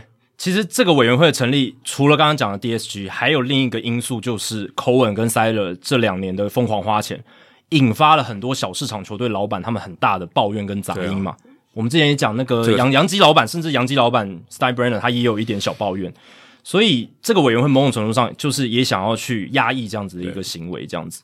对吧、啊？所以不合群嘛，对对，我觉得对老板来讲就是不合群，他们希望把剩下的这些老板团结起来，然后去抵制，有点像去抗衡 Cohen 跟 Seidler。你要知道联盟一个 league 或者一个 ally。就是要合作，就是要团结。没错，你现在就是不团结，他就认为你不团结。但对，的确，团结不是一个绝对的词。对，但是他就认为你不团结嘛。人家二十八队跟你走，跟另外两队就是方向不一样。对，他觉得你不团结。尤其他们还是一个免于反托拉斯法的这样子的一个联盟。他们如果团结起来，他们利益是很大的。这是没错，所以所以他更应该要这样做。对，他们更想要这样做，但反而出现两个不愿配合。至少目前两个，可能费城人对老板 John Middleton 也是一个不愿配合，对对对，因为他最近公开发言说。然后花多很很多钱就是好事，而且他最近尝到甜头，他比另外两个尝到甜头，因为他们他打进世界大赛，差点拿下冠军。他他打进世界大，另外两个还没打进世界大赛。没错，所以这个大联盟新成立的经济改革委员会，他的目标应该就是下一张劳资协议想要加入这个薪资上限。对，这是他们的。我觉得他们如果有一个黑板有没有，然后上面贴一些自己的目标，第一个就是 salary cap，对，薪资上限。我什么帽子都不要，我要 salary cap。没错。这个上面写薪资的帽子是对我来说最重要的，因为从九零年代他们就是为了争取这个搞出大罢工，嗯、直到现在老板们还没有得到薪资上限，嗯，大联盟还没有，对，所以这个会是他们下一张最重要的目标，也是这个委员会成立的最大的一个目标。那干嘛不直接？干嘛不直接讲 salary cap community？其实可以这样讲，其实真的可以，他可以直接改名为 salary cap committee，真的是这样，应该可以吧？我觉得可以，对，因为他们。还蛮明显的，这个这种司马昭之心，Manfred 之心，路人皆知。但 Tony Clark 肯定不可能啊！这个说真的，其实呃，要有 salary cap，salary cap 是是是合理的。嗯，我说，因为别的球别的联盟有嘛，他也不做一个非常非常夸张的一个做法，但的确他会抑制一些东西，但这个东西并不是说完全不合理。嗯啊，嗯，的的确是可以这样做的。对，因为别的联盟。NFL 就这样做嘛，所以你有些很多操作，你薪资不能超不能超过多少，所以大家可能薪资要调整一下，调整一下结构。对，对，NBA 也是，所以这个其实是有些联盟是这样做，所以他们有这样的趋向，我觉得是完全可以理解的。对，但是大联盟球员工会的角度会想，我们是全世界最强的劳方工会之一。对，那其他联盟之所以会出现薪资上限，是因为他们工会力量不够强，最后是被迫妥协的。我现在就要守住这最后一道防线。没错，如果我也妥协了。我就没有那么强了，世界劳工的这个权利就会受到重挫，这样子，从他们角度会这样想对，对，他的确是一个指标。对，因为球员工会，尤其大联盟球员工会，他们要守住的最重要底线就是薪资上限 （salary cap） 这个东西。对他们来讲，只要资方提到了 salary cap，对他们来讲谈判就是 non-starter，、no, 就 no，, 就 no，对，你就不要跟我谈。嗯，啊，所以是禁语。这也是最近一张劳资协议他们吵得那么凶的一个主因，就是。Tony Clark 把这个线踩得很死，就是球员工会的主席，他把这个线踩得很死，所以一开始其实是整个僵局持续很久嘛。嗯、我们从二零二零年一路讲到上一张合约到期的最后时刻，嗯、然后甚至到封管一直在讲这件事情。嗯、对，但是现在他们成立这个委员会，我觉得也不会影响 Conley Clark 他想要守住这条底线的。不会代表说你们现在 put out the fight，你们现在二十八队要跟我干了，对，就这样啊。但 Cohen 跟 Settle 在我这边。对啊，一定是这样的、啊，一定在这边。他他他们一定不想要 cap 啊、嗯、，cap 的话，我就我竞争力我的优势消失啊。对，我愿意花大钱的优势消失了。对，其实反而是没有 salary cap，没有薪资上限，让大都会跟教师有机会可以成为联盟里面数一数二的强队，对，啊、对不对？不然你看，如果有薪资上限的话，有些球队他没办法花大钱，他没办法短时间内变那么强。对，他可能要花好几年的重建，或者是一些阵痛期、转型的阵痛期这样子。那 Manfred 也提到说，就是 DSG 的这个事件，还有包含这个礼拜就是那个 Warner Bros Discovery WBD 这一家电视公司，华纳兄弟，华纳兄弟对这个 WBD，他们持有的是那个 AT&T Sportsnet 洛基太空人海盗的地方有线电视的频道，冠军冠军配两只杂鱼，哎，对对对。这三支球队也变成要跟 DSG 的情况很像，因为 WBD 也说他不玩了，嗯、他不玩这个有线电视的地方频道了。哎，隔我邻居烧起来了，我也要跑了。哎，真的真的，他看到 DSG 这样做，他就想说，哎，我也趁着这个机会，真的，赶快，我觉得非常合理。他他没有这样做，我才觉得笨，赶快逃离这个市场。对，因为因为真的要烧起来了。因为最大的这个指标性的企业，他都想要跑了，弃船走了嘛。因为他你赶快也要跳船呢、啊。因为因为 DSG 的弃船的成本更大。对对，对，他都要他都欧他都要抛弃了，我我还不跑吗？而且显然也是市场对于。未来有线电视频道的这个 business model 商业模式已经是毫无信心了，对，已经完全看衰了，没有前景了嘛。所以我当然要赶快弃船。所以 Rob Manfred 就是在这两件事情的带动底下呢，他也说到，希望接下来大联盟的整个 business model，整个商业的模式，它可以是比较接近所谓的全国性的市场。嗯，他希望把大联盟的调性，我们之前讲过嘛。大联盟调性是比较地方性的运动，他希望把大联盟扭转成比较全国性的运动赛事。这边讲的全国是美国啦，全国性的运动赛事不要那么依赖地方的市场。对，如果大联盟能够变得全国性一点，这个是大 Rob Manfred 的讲法。他说这样，我们联盟中央就可以有更多的权利来分配收入，没错，缩小各队之间的收入差异，就没有所谓的诶。呃，大都会队花了四亿美金来组一支球队，然后运动家队只花了五千万美金组一支球队，嗯，这样子这么大的贫富差距问题。对，因为转播权利金这个价码不同了。对，你市场大的，他付的就多嘛，收看的人多，广告就多，那我付你球队的钱就多，你谈判筹码就说，哎、欸，你你赚的钱多嘛，我我跟你我跟你拿多一点钱。那现在如果这个界限没有了，就我就是大家一起分配嘛。没错，大家会很难想象是，如果你今天你家里看 MOMO，你要看看富邦悍将嘛。你现在是只有新北看得到富邦悍将，其他地方看不到。嗯，就有点像这样。大联盟是这样啊。对啊，大联盟。但但你现在没办法想象，因为你认为全国都看得到嘛。对对对，对。但大联盟就真的这样。如果你今天是在波士顿地区，你想看洋基队的比赛，你看不到，好不好？如果你没有买 MLB TV，你看不到。就是有线电视的话，对，你就是你你在其他地方是看不到的，看不到别队，你只看到红袜队。没错没错，因为美国太大了。对。因为我们台湾相对是一个比较小的地方。那你说像美国那种好几个州，然后横跨几千公里的那种国家。他们就是有地方市场，对。那大联盟球队向来就是地方市场是他们的主力，对，收入主要来源。所以这也是大联盟长期为什么国际化这么这么慢，这么这么弱的一个准。他们太安逸了，他们觉得我在我自己的市场经营好好，我干什么？或者说他就相对分散嘛，啊、他没办法，他没办法一起啊。这个这个也是一个，但这有好有坏。我比如说，我觉得这是有好坏。你全部都集中在一起，你问题也很多。没错，你你分散，也许风险还分散一点，可是你你要往外就很难了。对，分散好处还有一个就是多元性嘛。每个球队的经营策略差差很多。你看，像道奇、西雅图，他们很早就国际化，对对对，很早就往亚洲市场去走。但你看，像什么中部的，像双城红人这种，对，老实讲，他们就是比较缩在自己的舒适圈里面。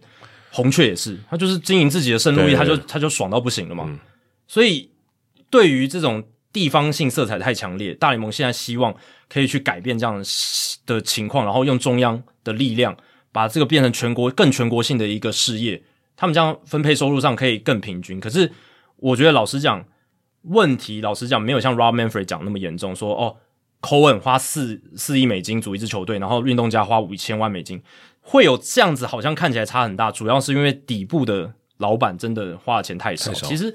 差距不会那么大，其实每一支老板都可以花一亿美金以上来做来组球队的，只是底层的那几支五六支以上的球队，他不愿意这样玩，不然就设 floor 嘛，对啊，你没有到这个你就给我滚，对，你就你不想花这个钱，那就离开。设薪资地板也是一个讨论的项目，啊、没错，这也是一个讨论讨论点。你没有这个这个强财力，就不要进这个赌场，对、啊，就出去。你没那个能耐，你就不要进来玩。真的就只是，我觉得这是可以的，因为它就是一个联盟，你是有个你是可以设定一个门槛，对，你可以有个入场的规则的，对。对这我觉得完全 OK。如果你觉得你觉得赔钱，就你就离开啊。嗯，我有个淘汰机制，很多人想要进来啊。对，那你如果不想花，都可以有人取代你的。只是这个薪资地板啊，这个很多老板应该也会有意见啊。因为你看，过去太空人队摆烂的时候，小熊队摆烂的时候，那不是地板，那到地板以下，地板以下那个跌到了十八层地狱的感觉了。诶，大联盟都觉得没事啊，嗯，他都觉得很棒，他他他觉得，嗯，你 至少以他们行为来，他可能公开可能稍微谴责一下，但行为上他也没有成立什么经济改革委员会去处理很多球队在谈的问题，嗯，他他觉得能够省钱，诶，其实还不错，那些老板私底下一定很开心，然后我又能收到全国转播权利金的一些分润，然后还有收益分享制度的分润，我的钱包赚得饱饱的，对，所以这个经济改革委员会的成立，就让我觉得也是蛮。hypocritical 就是所谓蛮伪君子的，就是这样子。对，就是该解决问题的时候，你其实也没有成立。然后现在这个问题是有没错，可是相对来讲，我觉得不是那么大的问题，你反而大张旗鼓的来做。而且我觉得有一个很大原因是，你看小熊队是大市场球队，他即便他谈，他还是活好好的。是，你如果今天他谈，他挂了，那就你就咎由自取，就自由市场，就是挂了，你就没赚钱。嗯、没有，他现在谈，他还是赚钱。嗯，那那当然你没办法约束他嘛，对不对？他他可以这么做啊，这这么做对他讲是划算的、合理的做法。嗯算算计是好的，就真的是我可以省很多钱，我还可以拿我五年后我就投资成功，这是一个我觉得合理的手段。可是你没办法抑制它的话，就会造成造成现在大家认为坦是一种方式嘛？因为有人成功，我今天告诉你说坦都不成功，没有人会坦，好不好？对，精英队这几年就是最近的案例嘛，对他们坦到也是坦到底了嘛，对不对？这从大概一八一九二零二零年这几年，二零二一年都是他们对此从来没有看过这么烂的一个情况。对，但他们把让它发生，但是。现在看起来，收割期他们后市越来越看好，但我觉得这有一点幸存者偏误。马林鱼就挂了、欸，马林鱼谈完以后，那个轮回没有回到回来，他就现在继续谈了。是有一点幸存者偏误，可是你不得不说，有坦的球队，他的成功的这个力道是很大，还是有的，几率还是存在。而且两支冠军诶，太空人还在抢嘛？对，然后小熊、啊、小小熊也下去，但是他有拿过冠军。而且精英看起来，如果明年加码投资，然后加上他们现在是全联盟数一数二好的农场，嗯、那些新秀上来也可以抢个五六年以上没有问题。对啊，所以整体看起来，这个坦还是有它很好的一个效果在，对，对啊，还是有的。那我也看到这报道里面有写到啊，其实大联盟过去不是没有成立过经济改革委员会，有一次是在一九九一年，哦，好久以前，你还没出生呢，我还没出生。但是你不觉得这个时机点跟现在有点像吗？就是一九九一年，后来一九九四年他们劳资在吵的时候，就是吵薪资上限，嗯，也是在那一次的劳资谈判之前，大概三四年，对不对？嗯、成立这个经济改革委员会。现在我们在二零二三年，他成立这个经济改革委员会。二零二六年是下一张劳资协议谈判的时刻，嗯，然后他们也想要争取一个薪资上限。没错啊，这中摆原本现在摆到劳方那边，我资方我想办法往我这边摆一点，不然不然一直在劳方那边，我还我还搞屁啊！没错，从两千年到二零二一年，这个中摆是摆到资方那边，对啊，现在摆到劳方那边，现在摆回来劳方这边，就是在 Tony Clark 强硬的带领之下，嗯、所以现在。Rob Manfred 还有他听命于的这些老板，嗯，要团结起来，希望把这个颓势哦翻翻转回来。一定要的，这这自然现象就是这样。没错。那我觉得 Tony Clark 他有一些公开的发言也说的蛮好。他说，像你大都会教士、费城人这些球队，他去拉高团队薪资，然后去创造这些记录，大家应该要去 celebrate，要去为此感到开心，要去庆祝这样的发展，而不是去 question，而不是去质疑他们。哦，嗯、这个是他代表。劳方他的发言，也许可以质疑说他们的钱从哪里来了哦，对不对？哎、欸，有有些人搞不好不是，我没有暗指什么，但是我说有他的钱，你说他如果今天他不干净，他是做非法生意，那可以啊，对不对？对，但目前看起来是没有这样子一个是没有，对。对对对。Rob Manfred 则是说，就是他会觉得像教师队这样子的花钱方式，他觉得是 unsustainable，哦，他觉得是没办法长久的支撑住了，因为他花的太夸张。是，我是觉得对。就教师队来讲，他 year by year 的这种每一年的这种 operational 的入账，就是营运上的一些损益，可能是真的亏钱的。嗯。可是长远来看，这支球队增值的幅度应该很大。嗯。哦，他如果 Peter Settler 他想想要转手卖掉，他还是赚的。对对，老实讲，他一定赚，他一定他一定赚的，稳赚不赔的。这个是 Rob Manfred 没有提到。嗯。他为了增加自己论调的一个可信度，他就会说：当然，哎、欸、哎，对，大都会跟。呃，教士队这样玩是没办法永续的。辩辩论的时候，他要掌握他他合适的论点。对对对对对，对吧、啊？所以呃，Tony Clark 也回应啊，他就说，我们现在要做要问的问题，应该是为什么教士队可以付起这些钱，其他球队却做不到？嗯，哦，他愿意花这些钱，有这个动机。为什么他愿意？他他他愿意去这样做？嗯，对。而且你看教士队这几年，他们观众的反应是非常好。对，他们进场人数已经是应该是前五名，然后。整个因为叫圣地亚哥又现在就是完全棒球了嘛，他们的、那个呃、他们的 Chargers 的电光人离开了，对啊对啊，到加州去，呃到到 LA 了，是一个完全的 baseball town，嗯。对，所以 Peter Settler 也抓紧这个机会，然后再加上今年道奇道奇的一个稍微比较衰弱下来，就是想要在这个时间点拼一个冠军，我是觉得相当合理的一件事情，就是他赌一把嘛，对，而且教士队是我们之前讲的 DSG 的那个要破产。的那个十四支有线电视频道其中之其中之 Bally Sports 其中的，所以代表教师队他其实是会损失一笔转播权利金收入，可是 Settler 还是愿意去花，嗯，对吧、啊？所以你其他那十三支球队，他想要用 DSG 破产这件事情来作为他不花钱的理由。看起来也因为 Saddler 的花钱好像站不太住脚的感觉，嗯、所以那些球队一定也会很怨恨。对他讲就不合，对其他十三个人就觉得这不合群。对啊，你到底在干嘛、啊？我们还可以用这个理由，对不对？DSG 破产，我们可以再哭穷一下，少花一点钱。结果 Saddler 你破坏了我们这个潜规则。但我觉得联盟真的就是，我觉得他你你要成立联盟，就是他的潜规则就是你要合群了，维护我们自己的利益，我们这个团体。对，因为不然我干嘛成为联盟？如果每个人都是破坏者，那联盟很快就瓦解。如果今天三十个球队，每一个人都是 Steve Steve Cohen 的话，就一下就瓦解了。我说每个人做法都不一样啊，都很极端，那玩不下去啊，对，不对？每一个人都都都不合作，那都玩不下，都不是联盟啊。还是要有一定程度的互信跟互相配合，或互相约束，甚至也是互相约束。我觉得这不是说完全放开，说每一个人都全部都要花钱，嗯，嗯那那大家会可能会超级混乱的。对，所以联盟它存在的目的还是要有一定的约束力了，只是说。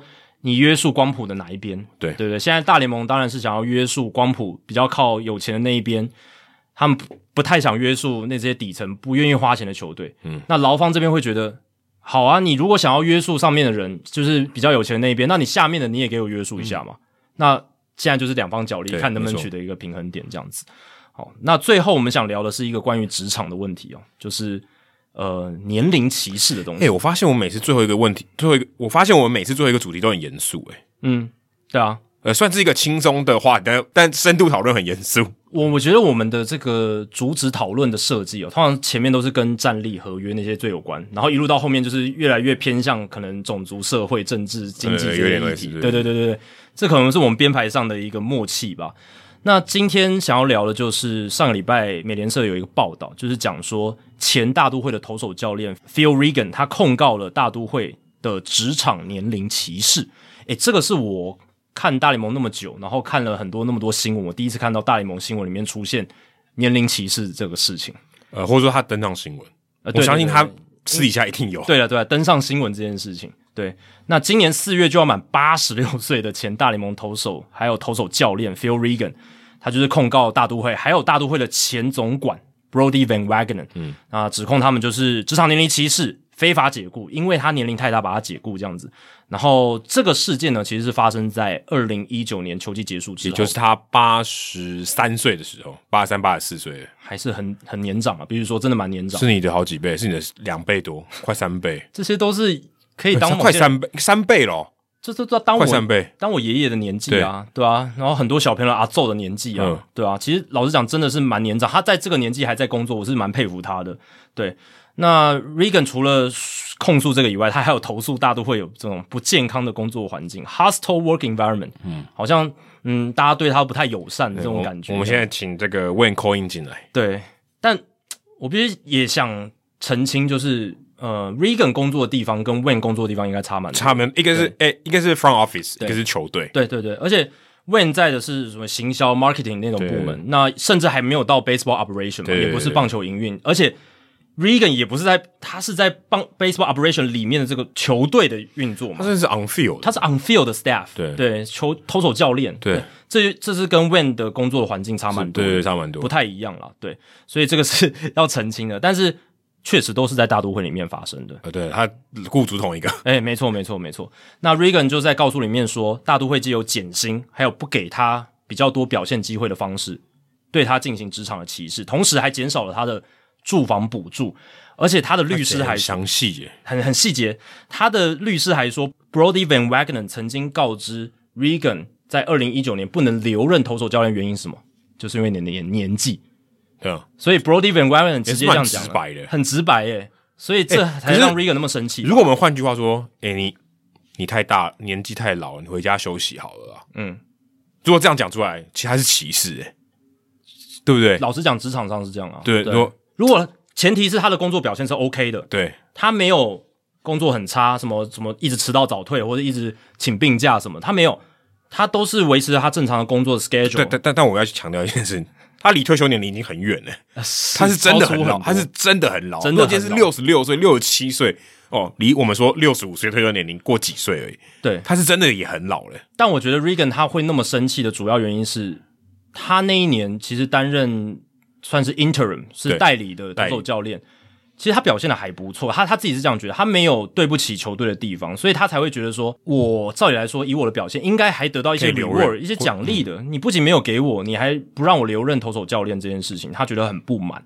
因为他的律师是讲，Regan 在大都会担任投手教练任内，就是二零一九年的下半，下半季，他帮助大都会下修了团队的防御率，然后还说他算是让整个投手团队运作比较变得更好这样子。当然这个很抽象，但是他就是这样讲。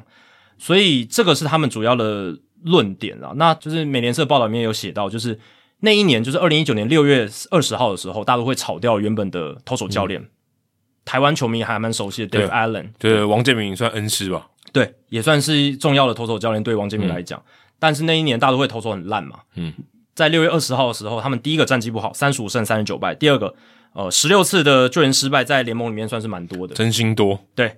然后还有团队防御率四点六七，全联盟第二十名哦，也都是倒数的，就是倒数、嗯、后段班的。Regan 接手 Island 他的工作之后，代理投手教练，一路到球季结束，大都会的团队防御率下修到四点二四，从原本四点六七下修到四点二四。对，所以这个是他们一个主要的论点，这样子。然后呢，大都会在二零一九年年底十二月八号，他们雇佣了 Jeremy Hefner 为新任的投手教练，Hefner。跟 Regan 他最大的差别就是年龄，Hefner 三十三岁，他才刚从选手身份退下来不久，三十三岁，然后跟一个八十三岁嘛，对不对？对，你刚刚算大概八十三岁，我觉得这个，我我必须说，我因为我们刚才都没提到他接任人选是谁嘛，对对对，这个一下去你就知道这真的有歧视。如果你今天找一个呃七十五岁或者呃七十岁的人哦，OK，你还是雇佣一个相对老的人，maybe 你没有歧视，但你很明显你找一个非常年轻的。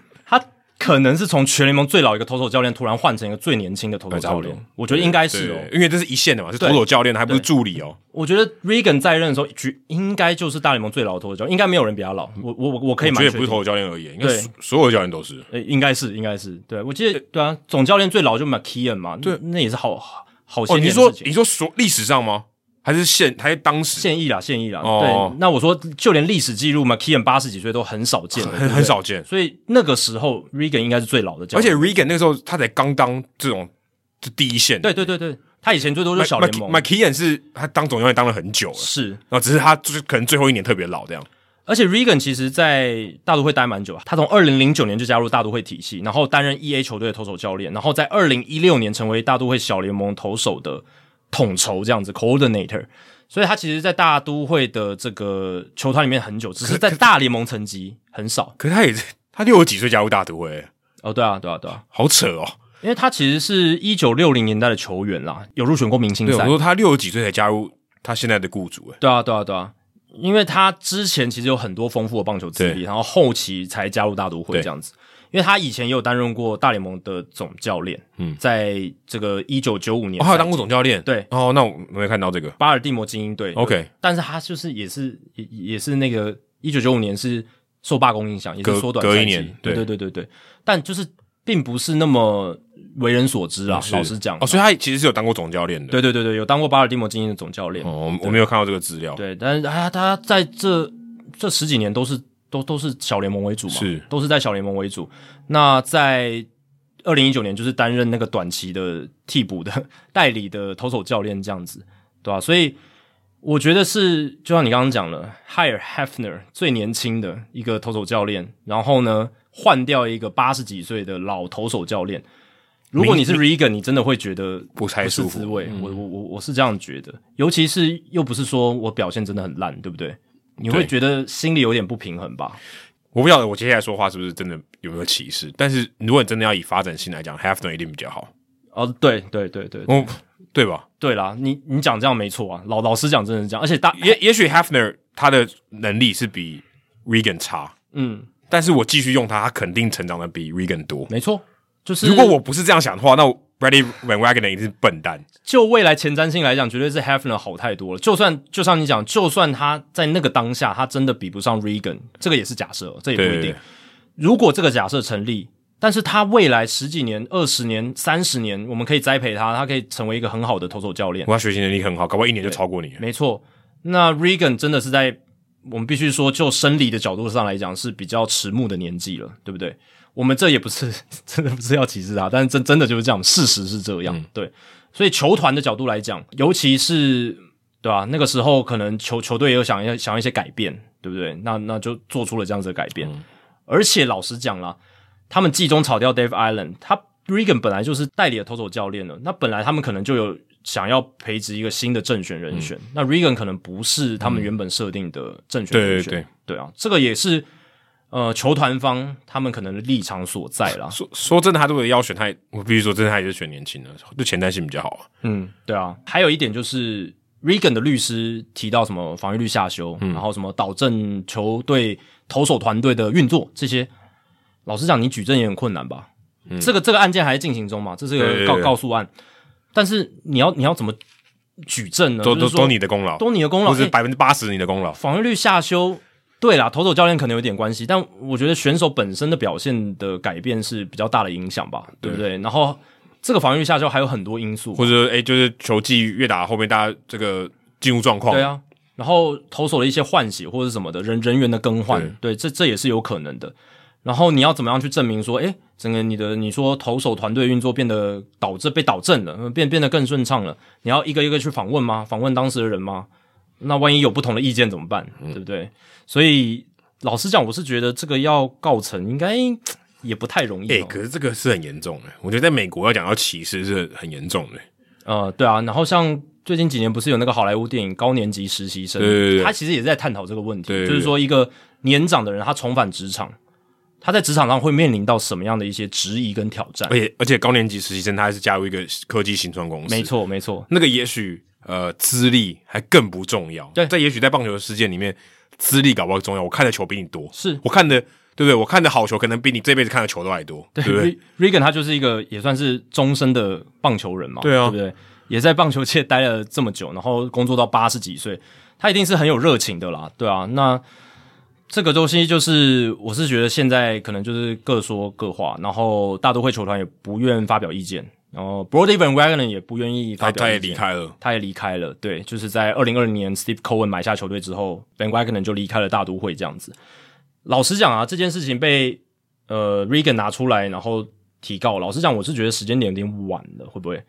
对不对？就是二零一九年的事情，哦、当时就应该要这样。对啊，你当时如果真的就很不满的话，你是不是那个时候就应该提出来？现在可能缺钱，也有可能。我 我只能想到这个，抱歉。以，以他的资历来讲，对不对？如果他衣食无缺，生活无余，他争一口气，你要争一口气，有必要闹闹到这样子吗？而且有上新闻，有上新闻，对，我觉得其实没有没有这个必要吧。但对对但你真的觉得说年龄歧视这种事情，真的无所不在诶、欸、我真的觉得无所不在，到处都是啊，到处都是。而且职场最多吧？对啊，职场不讲别人，要电视台就一定有年龄歧视啊，嗯，对不对？你你你你一定是用年轻的主播吗？年轻的女主播，甚至这样讲，对，你不太可能用一个六十岁的主播，大部分都是这样，对啊，对啊，所以嗯，很难避免哦，这真的很难避免，而且这个我觉得这个也这有很多模糊地带啦，对，而且甚至你可以说这可能也是球队或是什么的潜规则嘛，因为你会想说公司的角度，他也有他的考量嘛，他也要为他的利益做出着想，他要为他的利益捍卫，对？我现在我花一分钱。对啊，他十年会成长，你很难成长。我用这样的钱，我希望得到最大的报酬，我希望他有一些未来性，然后我希望他可以长期栽培。但 Regan 对于我来讲，我可能用他就这几年，对不对？那 Hefner 我可可能可以真的很久。Hefner 现在还是大都会的投手教练，对对对，还是。那搞不好还可以做很久嘛，对不对？嗯、他比 Scherzer 跟那个 Verlander 还小哦，都都年年轻多了，对，年轻多了。所以，对啊，从球队的角度来讲。我花了这笔钱，如果 CP 值要高，嗯嗯，我可能选择一个年轻人是比较符合我长远利益的。那这一定就是年龄歧视嘛，对不对？那嗯，你说像反过来讲好了，太空人他们也续留了这个 Dusty Baker，对不对？虽然表面上是续留的，但是我觉得 Jim Crane 他开出的那个合约可能也有点年龄歧视。如果你硬要讲的话，对不对？嗯、他只开一年的延长约。嗯、如果今天 Dusty Baker 是一个五十岁的总教练的话，你开一年是什么意思？一定开个三四年吧？对啊，对啊。那为什么只开一年？某种程度上也是觉得，诶，Dusty Baker 可能接下来就要退休了。那或者是就是不会长期带这支球队。那我再给你一年，那我接下来可能要扶植其他我看中可能会是不管是自己从内部啦，或者说从其他外面物色新的总教练人选。可是你看年龄这种事情，真的是很很也是你年龄很高，也是两面刃的。Vince Scully 就是享受这个年龄的红利。是啊，是啊，因为他职业的性质啊，这个有关系。然后你就觉得他越老越好，酒越陈越香。嗯、对，我们一直在讲他服役多久嘛，就是在这个在这个位置上多久。但你不会讲说 Regan 在这边多久啊？我觉得这跟他那个职业，第一个职业的性质，还有这一个从业人员他在这个职业上能提供的价值有差异。因为 Vince Scully 在他的地位上，他的资历跟辈分为这个电视台能够提高的价值是大非常多的。Regan 对于大都会他的经验，所以他他的执教功力对大都会提供的价值不会比 Hefner 多到哪里去。没错，这是重点。我觉得 Vince Scully 他。形成了一个超级不可取代性，他能他他的那个转播的资历，反反价值太高，反正到最后我们是歧视 Joe Davis，你太年轻了，对不对？你毛都还没长齐就来播了，对啊。但这个我我刚只是这是假装的，这不是真的要这样讲的。但你说的年龄歧视歧视老的，有可能歧视年轻的，这有可能 反反过来也是。你这个算什么？你播过几场球？你如果硬要讲，也也是这样啊。对，但就道奇的 case 来讲，这两件事都没有发生了，就是 Vince Scully 是自己想退休，那 Joe Davis 也是靠他的实力站上那个主播台。对，所以最好的情况都是这样，就是大家靠实力，然后球团也依据实力去做。但这个社会肯定不是这样运作的，因为有第一个我们刚刚讲的工作性质的差异，还有他本身他的资历对于他工作职位上提供的价值高不高？对，然后还有再来就是未来性。嗯，我们任何的决策都是要考虑一点一些一些未来性，理性上啊、嗯、都要考虑一些未来性，还有，一些人和的问题啊。这人和问题他是都完全没有提到。对，所以我觉得啦。这个会闹成这样，跟 Brodie Van Wagenen 可能他对于 Regan 的一些措辞，就是当初不留任他为投手教练的那个措辞有一些关系。他说：“你回家好好退休，对不对？你你老了啦，你就回回去吧。”这样子，他可能就听了很不是滋味。如果你说：“诶，我们球队接下来有不同的规划，那我们可能觉得 Hefner 他在能力上，然后他在这个就是进阶数据的分析上，我们觉得他是一个更适合的人选哦。他打电脑可以打十个小时，对，他有一些你不会的能力嘛，那那我们选选择他。”这样听起来可能就比较合理一点。其实最好的也许是让他有一个算是平安降落的方式啊，也是转任顾问嘛，嗯、哦，稍付你稍微少一点钱。对，其实其实 Regan 一直担任大都会的顾问，一直到二零二二年，就到去年，啊、所以其实这是做到的啊，一直都有，所以就是很晚才把这件事情提出来，对吧、啊？还是他顾问就没做，所以他这样做。我看报道里面写的，他其实还是顾问，他去年还是大都会的这个投手顾问。对啊，所以我觉得 Van Wagenen 他应该有做到这件事情嘛。你就我还是给你一点薪水，只是你不是在第一线工作。因为他 Regan 他这个论点，他提出这个告诉主要的争议是在于说，当初 Van Wagenen 不让他继续当投手教练这件事，哦、不让他续任大联盟的投手教练，他们是有让他继续做投手发展部门的资深顾问。就是一个比较，这样但我觉得合理，对对，应该要这样做。对，而且当时大都会没有留任他大联盟投手教练嘛，开给他的就是一个小联盟的职缺，所以待遇条件是比较差的。嗯，那 Regan 的角度，Kimoji 不爽，嗯，但他还是接受了，他不是接触顾问了，他他就继续做顾问。对啊，对啊，然后呃，但是他可能心有不甘吧，他就觉得他 deserve，他二零二零年应该要得到一个大联盟投手教练的任务。活到八十几岁的人，有时候 deserve 太强求，真的是会很痛苦。可以放下一点，放放下。我我觉得是这样啊，至少这是我学到。如果你真的什么事情就觉得你 deserve，你就要拿到，你会活得很痛苦。呃，是真的蛮累的，嗯，是真的蛮累的。当然，我们希望说 Regan 他能够就是稍微。放下一些，然后可以在这个八十几岁的年纪，可以含饴弄孙，或者是你过过自己想过的生活。让 Regan 听到就说你是歧视，呃，对，可可能可能，但但我是希望他能过得快乐啦。我我是希望他是祝福他，对我祝福他。可是祝福也有分，我祝你出入平安，听起来就是这样威胁。我我是觉得他 他提这个告诉他自己也累嘛。超是啊，超累的，而且他要花钱，我何必？他要付律师钟点费嘛，所以所以他一定有更高的那个诱因，对，不然累死，一定是为了争一口气，一定是想要讨回一些颜面。对，那我是会建议他就是稍微放下一点，然后过得开心一点，对不对？就是把握自己跟家人相处的时间更快乐，留下一些美好的回忆，对不对？这样这样可能会更好，对不对？哎，没办法，年龄这种事情真的是水能载舟，亦能覆舟，是也是会挑动一些人的敏感神经。可是真的，我觉得这很难解，这是一个很好的问题啊，这是一个很好的问题。我们没想到有一天我们谈论谈论到年龄歧视，这是非常罕见的。大联盟也会有，对，应该说这个新闻很罕见，这个事实，这个现象很常见，但是会爆出来，对，很少很少见。对，好，接下来解答这一集的冷知识哦。那刚才提到的就是 Manny Machado 是大联盟六十三位在三十岁的赛季以前累积至少五十以上 Baseball Reference WR 值的球员。那在这六十三人里面呢，有十五个人没有进名人堂。大家说得出几个？那 Adam 刚才已经列出了五六个嘛，就是 Ara、Albert Pujols，然后什么 Andrew Jones、Andrew Jones、Barry Bonds, Pete Rose、Pete Rose 这一些。好，其实你讲中蛮多的啦。你后来还有讲 Mike Trout 嘛，对不对？Mike Trout 一定有，对，所以确实哦，这十五个人，我刚有多少没中呢？你告诉我几个没中？呃，有 Era，有 Mike Trout，有 Albert Pujols，有 Barry Bonds，有 Andrew Jones，哦，这全中。Pete Rose 没中，呃，对，Pete Rose 没中。哦，投手的话是你都没有猜中，欸、我刚才都猜野手，都是野手，我没有猜投手。对，我的心思放在野手，抱歉，我刚才没有前面猜投手。其实这十五个人里面也包含 Manny Machado 了，所以 Manny Machado 要删掉的话就十四个。那你刚才也猜中蛮多了，就等于你猜中了五个嘛？对，五个。那 ERA 是这里面 Baseball Reference WR 是最高的，他在三十岁赛季之前，就到二十九岁的那个 moment 那个赛季，就是 Baseball Reference 计算的方式。八十点六的 WR 值，所以按照这个逻辑，他只要在那个时候宣布退休，他其实是可以进名人堂。对，因为他没有爆，他就没有爆发那些事情的。没错，没错，他其实那个 moment 他就已经是名人堂球员，而且是 high standard，就是很高等级的，就是高标通过，高标的这个名人堂选手。对，那当然，因为他太杰出，而且他太年轻的时候就上大联盟，十八岁，十八岁，然后金童嘛，然后打得太好了，又又能跑，又能全垒打，打击率又高。又长得帅这样子，当然帅不会增加他 WR 值啊。他主要是防守也非常好，游击手。嗯，第二名是 Mike Trout，七十六点一。当然，Mike Trout 现在已经超过三十岁了，所以这个数字是已经定制了。对对对，当然 WR 只会随着一些数据的公式的改变会有些变动，但大差不差不了差不到哪里去。对，差不到哪里去，七十六点一。然后 Albert Pujols 七十三点八。你你看他打那么久才七十三点八，因为他守一垒。对，这差距真的太大了。而且 Albert Pujols 我记得最后生涯结算就是大概一百嘛，嗯，所以代表说他到二十九岁是七十三点八，然后最后那几年就是二十几而已，最后十十多年，他就一垒累积的很慢，他打击要很好才有办法累积这么多。他剩下前十年的打击太可怕了，二零零一到二零零九年那时候太狂，可能现在没有，我觉得现在没有人可以比得上。对，你要达到那个高度，而且重点是稳定性，对他那十年基本上都是非常稳定。Mike Trout 都 Trout 在攻击上的表现，我觉得都没有他那么好，而且没有像 Pujols 出赛那么稳定。对对对。对对对。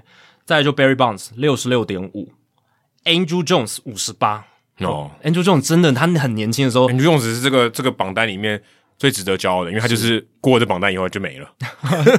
对，他就是基本上三十岁以后那个打击数据、防守数据都掉很多，烂到一个有剩，真的就只剩下 Power、嗯、就可以把球轰出墙。诶、欸、Andrew Jones 后来没有来台湾打球，对不对？感觉他应该可以来台湾打球哦。其实可以啊，对不对？他如果想的话，他后来就是日日本的那个东北乐天对，对，对，但他没有来台湾，没有没有来台湾，没有再多退一步。对，然后 Mookie Betts 五十六点四，哦，Betts 也有，也有，也是哦，他也是在三十岁赛季以前就累积超过五十的 WR 值。再来就是 Machado 的五十二，投手的话很多都是那种十九世纪的上古神，所以我选不出来是很正常的。没错，只有两个是大家会比较认识的，第一个是谁？Roger Clemens 啊，合理。六十二点六，他也很年轻的投，没错，很年轻上大联盟，而且超强，超强啦，就是很稳，然后又赛扬奖等级，也是禁药的，哎，没错，他应该跟 Barry Bonds 同捆包吧？呃，对啊，对啊，对啊，他就是禁药双雄。对，我说就同捆包，应该打 Barry Bonds 的时候，应该要打 Roger Clemens。没错，然后第二个大家会比较认识的，就 Clayton Kershaw 五十八点八，嗯，这也合理，也合理，因为 Kershaw 也算是比较年轻上大联盟，然后也是非常高水准，在生涯前十年。只是我们可能最近对他印象太容易受伤了。没错。那这些人就是我刚刚讲那十五人的其中的这些球员嘛。那他们没有进，还没进名人堂的原因不外乎现役，然后或者是退休还不到，嗯、还还还不到那个资格，或者是已经在名人堂的候选，但是因为禁药问题进不去。有一些像 Clemens 跟 Bonds，甚至已经是没有记者票选的资格了，哦、嗯，只能透过后续可能资深委员会，嗯、对啊，所以也有这种的。Andrew Jones 有可能不会过呢。至少现在看起来还是危险的呢，危险，但有机会，对，有机会，但其他的应该都是很稳的。他在记者票选上还是有机会。那 Kershaw、Machado、Betts、Trout，我觉得这几个之后入选名人堂应该没有太大的悬念，嗯，除非除非突然发生什么奇怪的事情，或者是很戏剧化的转变，正常的衰退应该都是会进，应该都会进名人堂，对，应该都会进名人堂，所以也凸显出这些球员真的。不凡之处啦，这么年轻就累积这么高的 WR 值，对，这些球星就是我们这一代的世代级球星，就这么简单。那你认识名人堂球员，就是那个时代的嘛？你认识那个时代的球星，就是认识他们名人堂球员就对了。对啊，而且你看，Machado 签这两张三亿的合约，他真的，老实讲，他真的也是蛮不容易的。因为你你想哦，他愿意现在接受这张延长合约，其实也代表他，他其实也蛮喜欢教士，因为。今年球季结束之后，大联盟自由球员市场没有什么好的野手，嗯，非常的贫瘠。其实他如果考虑到呃，二零二三年他如果真的逃脱，他其实是非常非常稀有的。我觉得有可能拿到比这一张更好，当然很难啦。就是教师队已经给到我觉得顶标了，嗯、可是你看明年自由球员市场的那种平野野手端真的很很烂。就是、如果他真的有人需要补，他就他的价码可以冲得很高。对。大谷当然不用说，他是最最顶尖。那大谷不能算野手啊，对，他就二刀流，那那不算，他在自己一个层级。嗯，野手最好的可能就是什么 Teoscar Hernandez，就是你讲出来跟今年这种比起来，真的差太多。所以 Machado 如果理性判断，他其实跳脱合约，在明年挑战自由球员市场，对他来讲是更有利的，因为是三十队，对，就三三十队啊，包教士也包含教士，对，包含也可以都来竞争他。嗯，那现在就是教士单一跟他谈。但是他还是选择接受，所以我是觉得他也是想要待在圣地亚哥，嗯、然后当这个圣地亚哥的一哥这样子。也看到这个达比修有 Xander Bogaerts 都来啦，哎、欸，对对，比修有算留下来，Bogaerts 来啦，对不对？嗯，他也觉得这边相对是有希望的啊，这个前面的这个铺陈也是蛮重要的，对啊。然后整个你看教师队他们现在这种签延长约的这种态势哦，就是张数很多，然后已经有点像勇士队那样，就是很很多人都绑定了，但是他们这些合约的。整个单一年薪的幅度，还有整个合约的长度跟，跟跟勇士队是完全不能比，嗯、就是整个跳出了一个档次。这个绑约的资费是不一样的，哎，这是是是讲的很好，就是不一样。对，一个资费可能月付两百，那个是月付两千，对啊。所以 Machado 真的是在这个开季啊抢尽了风头，在这个春训这段期间抢尽了特别是这个礼拜，啊、新闻特别多。所以不要相信说球员说什么，哎，我跟球队的延长合约谈判到此结束，不要。不要不要再信这种话，有可能只是一个策略了，有可能只是个，因为他毕竟这个一什么一言既出驷马难追，一言千金，对，一言九鼎，一言一诺千金，一诺千金。然后这个诺这个千金比他比千金还多了。九千五百万美金嘛，对，比千金更多，可以可以，一诺千金也不够，我可以损坏这个诺言，我对外的诚信可以损坏没关系，但是我我我得到了我想要的东西，钱入袋比较重要，是吗？有有点像这样，对啊对啊，所以真的一言九鼎，这个鼎也不够用，嗯。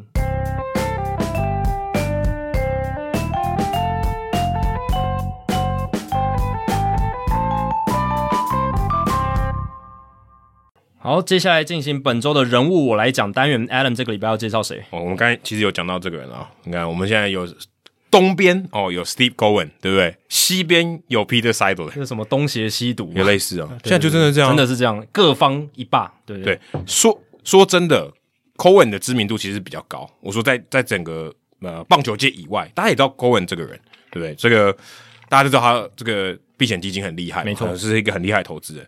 可 Seidler 算是相对 Seidler 算是相对低调，非常非常多，知名度比较低了，甚至可以说非常低，是可以说非常低，他就是地方性的富豪，嗯，可以这样讲。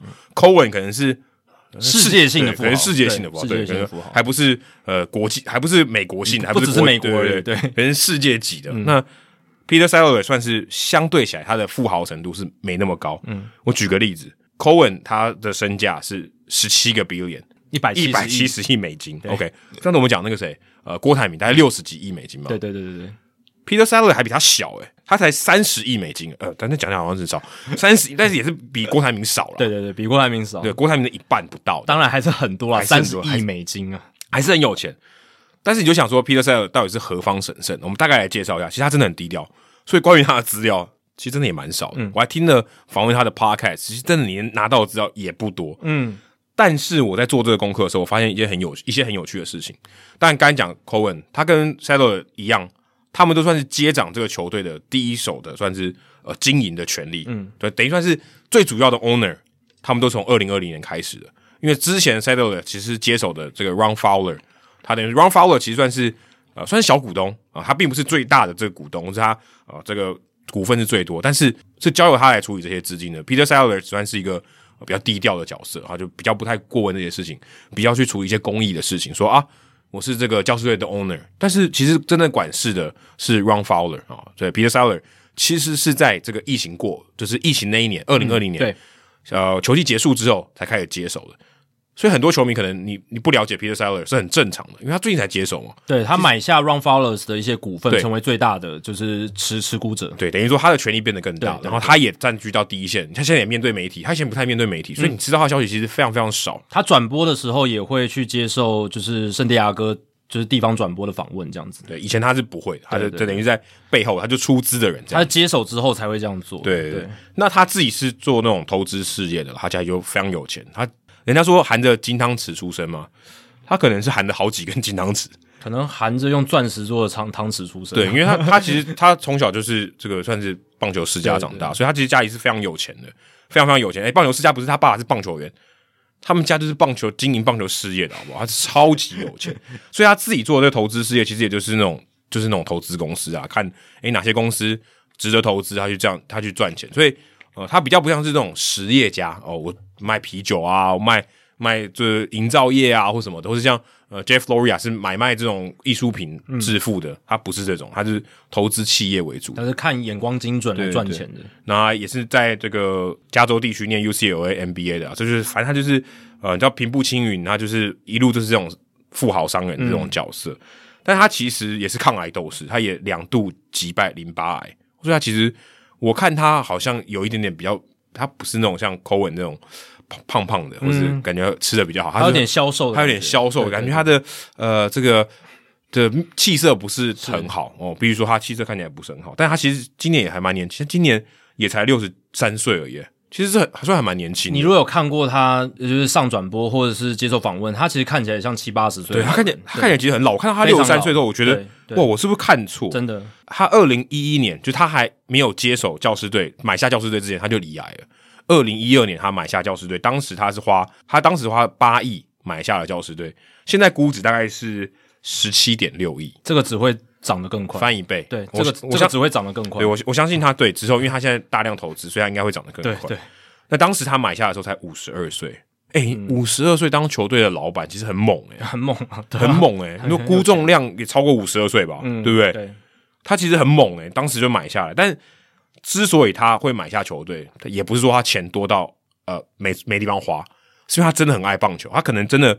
刚刚讲说什么钻石汤匙，他可能也含了一个钻石棒球啊。这个我觉得最重要，要成为棒球老板，我觉得这个元素，你刚刚有讲嘛，来自经营棒球事业的家族，然后本身自己很爱棒球，这个我觉得是成为一支不管是大联盟球队老板，或是各国职棒老板。我觉得最重要的一个要件，要爱棒球，要爱棒球，要爱棒球。林义守算爱棒球吗？这我不知道，我刚刚不灵魂拷问，这个我真的不知道。但我是觉得，你如果是真的爱棒球的话，你经营的角度跟方式，就会跟那些只是想要诶透过职业球队来赚一笔的人想法不一样。但你这个拿捏分寸要拿捏好，没错，你摄入太多也会搞乱七八糟。诶对对对，他的家族是谁呢？他的外公是 Walter O'Malley。嗯啊，这个 O'Malley 姓氏讲出来哦，这个 O'Malley，哎，其实 O'Malley 人也蛮多的，是啊。但 Walter O'Malley 就是布鲁克林道奇队的老板，就是第一个跟大人物联想起来这个姓氏的话，就一定跟棒球有关系。对，Peter O'Malley，他的舅舅。嗯、对，这名字，这你看那个 O'Malley 跟 Settler 是八竿打不着嘛，姓氏不一样嘛，但他舅舅，没错没错。所以他家里有多有钱，说有多有钱就有多有钱，嗯、好不好？他之所以叫 Peter Saddler，就是 Peter O'Malley 取的。嗯。因为他的他 Peter O'Malley 是他舅舅嘛，他的妈妈是 Peter O'Malley 的姐姐，对，所以他说：“哎、欸，弟弟，帮我帮我的儿子取个名字，好，我叫 Peter，你的儿子也叫 Peter，都叫 Peter。”对，嗯、所以 Peter Settler 的 Peter 是 Peter O'Malley 的 Peter，哦，这样大家可以记住这个。这个其实，哎、欸，其实我在做功课之前我不知道这件事情诶、欸嗯，我只知道他是家族是棒球搞棒球，可是我不知道他是跟 Peter O'Malley 是有关系的。对，我知道他跟就是 O'Malley 是有关系的，所以他真的是爱爱棒球不是含假的。对，所以他等于，哎、欸，人家讲说他是。教士队是道奇队的小弟，其实以血缘上来讲，其实真的也是 确实啦。虽然现在欧麦里家族已经没有在经营道奇对，但是我说至少你讲欧麦里，大家都知道搞道奇，对对对对，对不对？历史渊源，所以是有历史渊源的。你讲欧麦里，哎，欧麦里应该也来过台湾吧？一九九三年的时候，他应该有来过台湾吧？有吧？我记得我们 live podcast 的时候是不是有聊到？对对对，比欧麦里应该有来过，对对对对。所以其实这个人物是跟台湾是有有点渊源的。当时他买教士队的时候，他跟他表弟 Kevin O'Malley、Brian O'Malley 一起买的。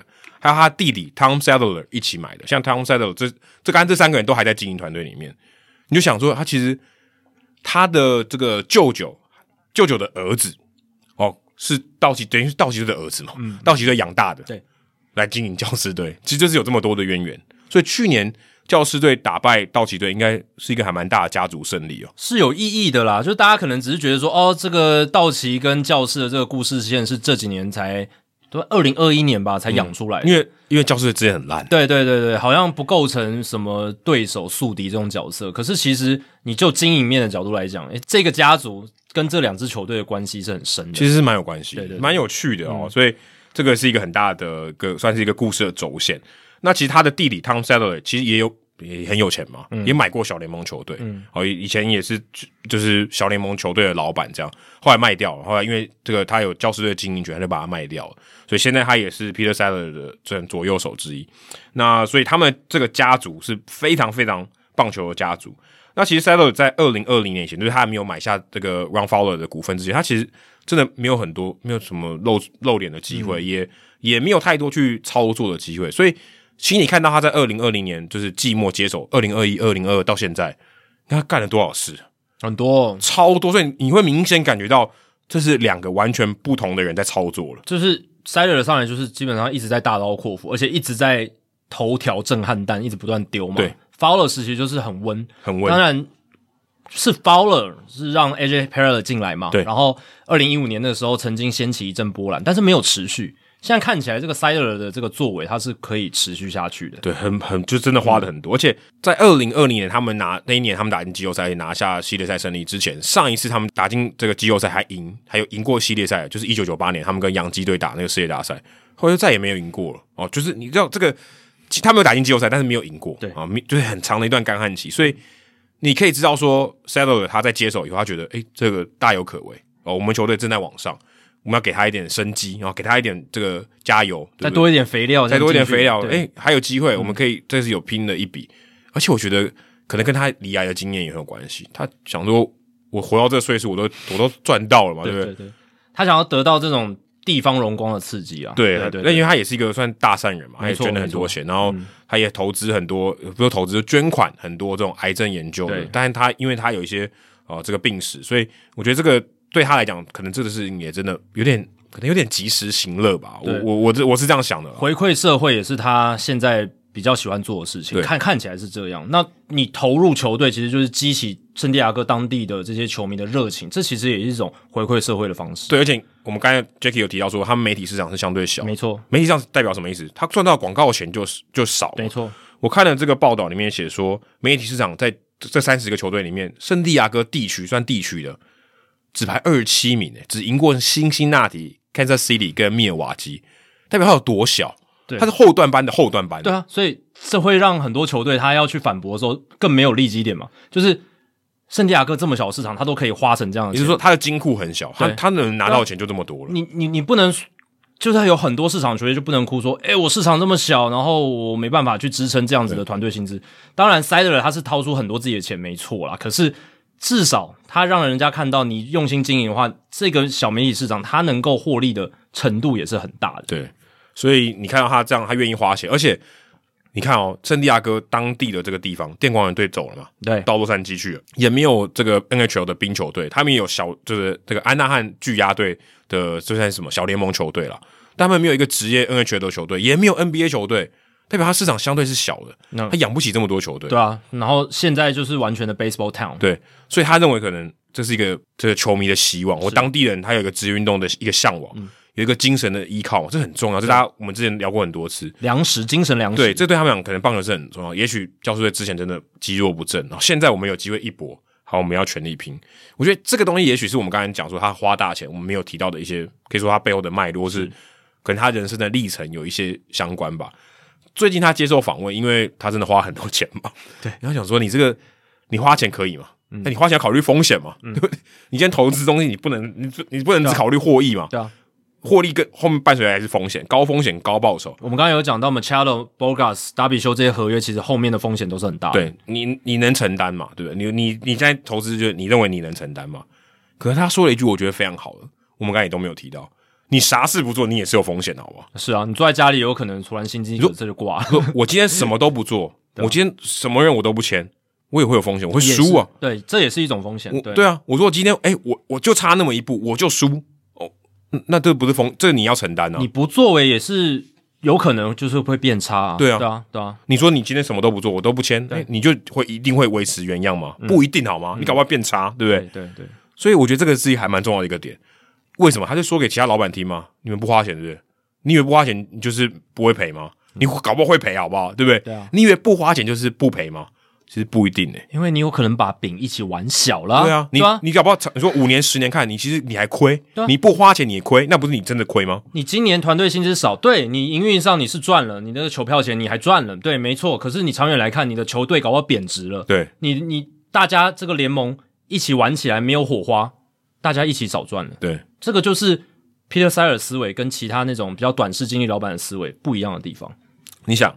你什么都不做，其实你也是承担风险。对，这个是很重要。你你说你今天做了，你有作为，你有积极作为，你要承担风险。对，另外一面你不做，你也有承担风险。没错。那你大家都要承担风险，那我宁可选择我积极作为。嗯，对我我我我我真的可以拿到一些东西，对不对？嗯、如果我赌对了，我赚到；你什么都没做，你搞不好只有赔的命运，对不对？你顶多就是平盘，不赚不赔，跟赔。那我宁可要选择要赚，因为我是投资人嘛。对啊，我至少要试试看嘛。啊、你不试试看你怎么知道？而且我是觉得，就是 Siler 他会觉得。圣地亚哥的棒球迷市场那个热情是真的很高，你看他们的观众进场人数就知道了。我觉得这个可以套用到一种棒球的思维。其实我在跟辣把哥访问的时候，我其实也有感受到这种感觉。嗯，就是你要么就全力挥棒，要么就挥棒落空嘛。你如果今天看球等着进三，等着这个球进好球带被三振，你要选择哪一个嘛？对啊，我如果我如果今天我不挥棒，我肯定不可能挤出全垒打嘛。嗯，对不对？可是你不挥棒，你有可能被三振，好不好？啊、你挥棒，你有可能被三振，可是你挥棒，你才有机会全垒打。对啊。就是这样，我觉得这就是用来，我觉得总结塞勒尔他花钱的哲学是这样。你你用棒球员的角度来思考，就是你看像 Reggie Jackson，他是大联盟史上的三振王，可是他也进名人堂了。对，他如果永远不尝试这样子大棒去挥的话，他能打出超过五百支全垒打吗？而且大家只记得他打五百多次全垒打，不记得他三千多次三振。对，其实我相信应该有些人不知道他其实是大联盟史上的三振王。他三千多次三振嘛，我记得没错。呃，两千两千五百九十七，两千五百多次，对对对，也是很多很多很多。对啊，所以。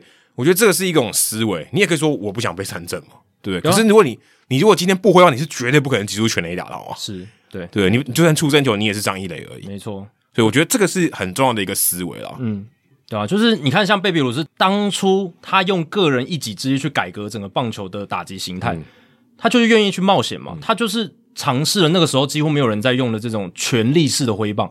当然，他本身力量很大，是他的优势，没错。也是他的这个身材条件，呃，让他愿意去做这个尝试。可是他如果不愿意去跨出这一步，他不愿意去当一个开拓者，说，诶，我愿意用其他人都没有在做的打击方式去承担这个风险，因为我那么大力的挥棒，一定就是会降低我击球率嘛。但是他愿意承担这个风险，他打出了一个。所有人没有办法预期到的一个结果，嗯、他改变了棒球。但是他可能也当时有一点运气，运气，他可能也没想到那么多，有可能，有可能，有可能。可是那个风险承担是一定有了嘛？因为他三振确实在当年也是非常非常多，他长期长期都是呃联盟里面三振最多的人。对对啊，所以我觉得这抗癌斗士大家也可以跟腊八哥哦一起做相提并论。Peter Seller 可以说是老板界的腊八哥，嗯，可以这样讲，值得我们尊敬啊。至少在这个方面，我觉得他有一些哲理。对对对，对，对，我觉得有些，你说他之前他之后真的这些都是烂约，他就是另当别论的事情，他就承担风险嘛。对，我们一定可以预想到，这个七八年之后，教师队确实会有一段阵痛期，就是他们扛着很多呃烂尾的约，这是我们现在已经可以看到。就像老虎队二零一四、二零一五年之后那几年，嗯，扛着 Miguel Cabrera 烂约，还只有一张而已。呃，对，那之后可能 Bogaerts，可能达比修。Machado，甚至以后可能他们也要签 Juan Soto，还有 Tatis Junior，Tatis Junior 现在已经看起来是有点烂约。对，Soto 当然还没签，不知道，但是敢看看起来 Seller 有可能也会去签，嗯、有可能真的只有一段时间教师队会比较阵痛。可是如果他们这两年、这三年有拿下一座冠军，OK，相信就值得了，挤出全垒打就可以，值得了，对，对这真的是值得了。因为教师队史还没有冠军，我觉得这很重要，能拿下那个第一座第一座冠军的老板是谁？我相信圣地亚哥的球迷一定会记得。哦，这样讲起来，水手队情何以堪？水手队也想要第一座冠军，对，还没有啊。对，但水手队显然跟 Peter 他需要 Peter Seller 这样的老板，是。愿意花花这么多钱，尤其是西雅图市场大这么多，对，相对大很多，对啊，对啊，你要获利的那个机会跟天花板是更高的，对，没错。好，刚刚前面也聊到很多这个改革的东西，我们有一个没有讲到的，这个其实最近那个照片我觉得蛮离谱的。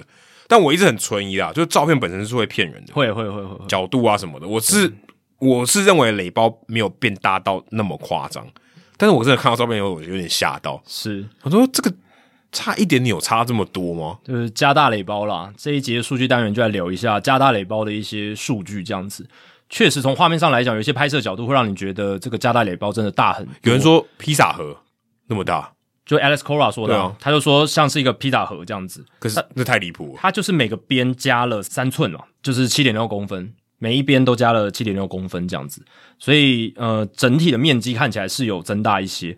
但是我觉得，如果你没有把这个对照组，就是原本垒包摆在旁边，我相信一般的球迷可能体察不出来，可能球员跟教练可能会体察出来。可是我相信一般球迷，你要一眼就看得出来，他这个垒包是比较大的。我相信是有难度。对，如果坐在观众席的话，对，如果是观众席，我相信感受不到。对。那呃，但是你把那个旧的垒包一摆在旁边，当然那个效果是很明显的啦。那我们今天就来聊一下这个加大垒包的一些细节哦，到底它缩短了多少距离，然后它到底增加了多大，变得多大这样子。哦，那这个垒包其实它从过去就有在做实验，在小联盟做过实验，所以大联盟才会把它拉到大联盟来做。那基本上一个垒包就是每一边增加三寸，七点六公分。嗯。那这边也科普一下啊，就是我们常常讲。垒包之间的距离是九十尺嘛？嗯，就是通常都是这样讲。Ninety feet。对，那到底这个九十尺的量测是从哪一个点到哪一个点呢？哦，主要就是以本垒板到一垒的这个距离是从本垒板的边边那个边角为起算，唯唯一的那个尖角。对，唯一的尖角做起其他也是直，它算是直角了。对，也是啦。对，然后延伸到一垒垒包的。靠近外野的那个边，嗯，不是靠近内野那个边哦，是靠近外野的那个边，嗯，这样子一个九十尺的距离。然后呢，一垒到二垒这个中间的距离是怎么算的呢？是从一垒最靠近边线的那个角，然后呢延伸到二垒垒包的核心，嗯，等于是终点，中间点哦，并不是二垒垒包的顶点，并不是，是二垒垒包的中心点。这个还蛮有趣，因为本垒板到一垒的距离是。一垒的那个边角嘛，嗯，这个我们之前有有聊过，这个，对，有聊过这个。因为小联盟有在做实验嘛，他们要把这个二垒的垒包往里面移，但大联盟现在还没有做这件事，所以一垒到二垒算的这个距离是算到二垒的核心点。对，那二垒到三垒一样，二垒垒包的核心点，然后延伸到三垒垒包靠近外野的那个直角的边角，然后三垒再从三垒的这个边角延伸到本垒板的这个顶点，这样子，所以。这个就是这个所谓九十尺距离的这个算法，嗯，那这也代表说垒包加大，你会减少多少的距离呢？一垒跟二垒之间会减少四点五四点五寸，嗯，四点五寸就是大概十一点四公分。一二垒垒包跟二三垒垒包之间缩减的距离是一样的，都是十一点四公分。然后呢，本垒板跟一垒之间的，还有本垒板跟三垒之间的距离缩减的是不一样，是缩减了三寸，七点六公分。嗯。对，因为二垒垒包摆放的位置，还有一垒垒包摆放的位置，它们之间的差异就会造成这样的一个结果。所以一二垒之间跟二三垒之间缩短的距离是比较大的。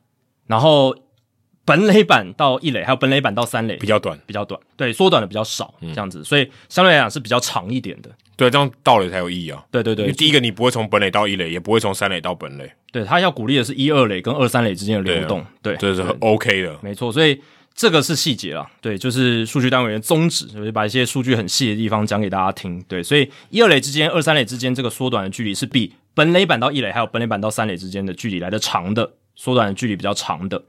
那也跟大家讲一下，就是有可能会产生什么样的效果。那大联盟。他们这几年其实盗垒哦，普遍是往下滑的啦。但是去年盗垒是有往上升的，为什么？因为球变得比较不弹了嘛，所以大家开始比较多的小球，比较多的速度战。二零二一年的时候，大联盟只有两千九百二十六次的盗垒尝试，然后成功了两千两百一十四次。但是在二零二二年增加到了三千两百九十七次的尝试，然后两千四百八十六次的道理成功。多蛮多的，诶，其实多了大概。ten percent 嘛，大概百分之十，大概一成，大概一成。对，二零二一到二零二二增加了大概一成，一成很多诶、欸。所以你看球的改变，要改变一成很多诶、欸。坦白说，一年哦，这是很大的样本。他换了球，就增加了百分之十，这是几两千跟两千多，快到三千。没错，其实增加了很多，其实是很多的，没错。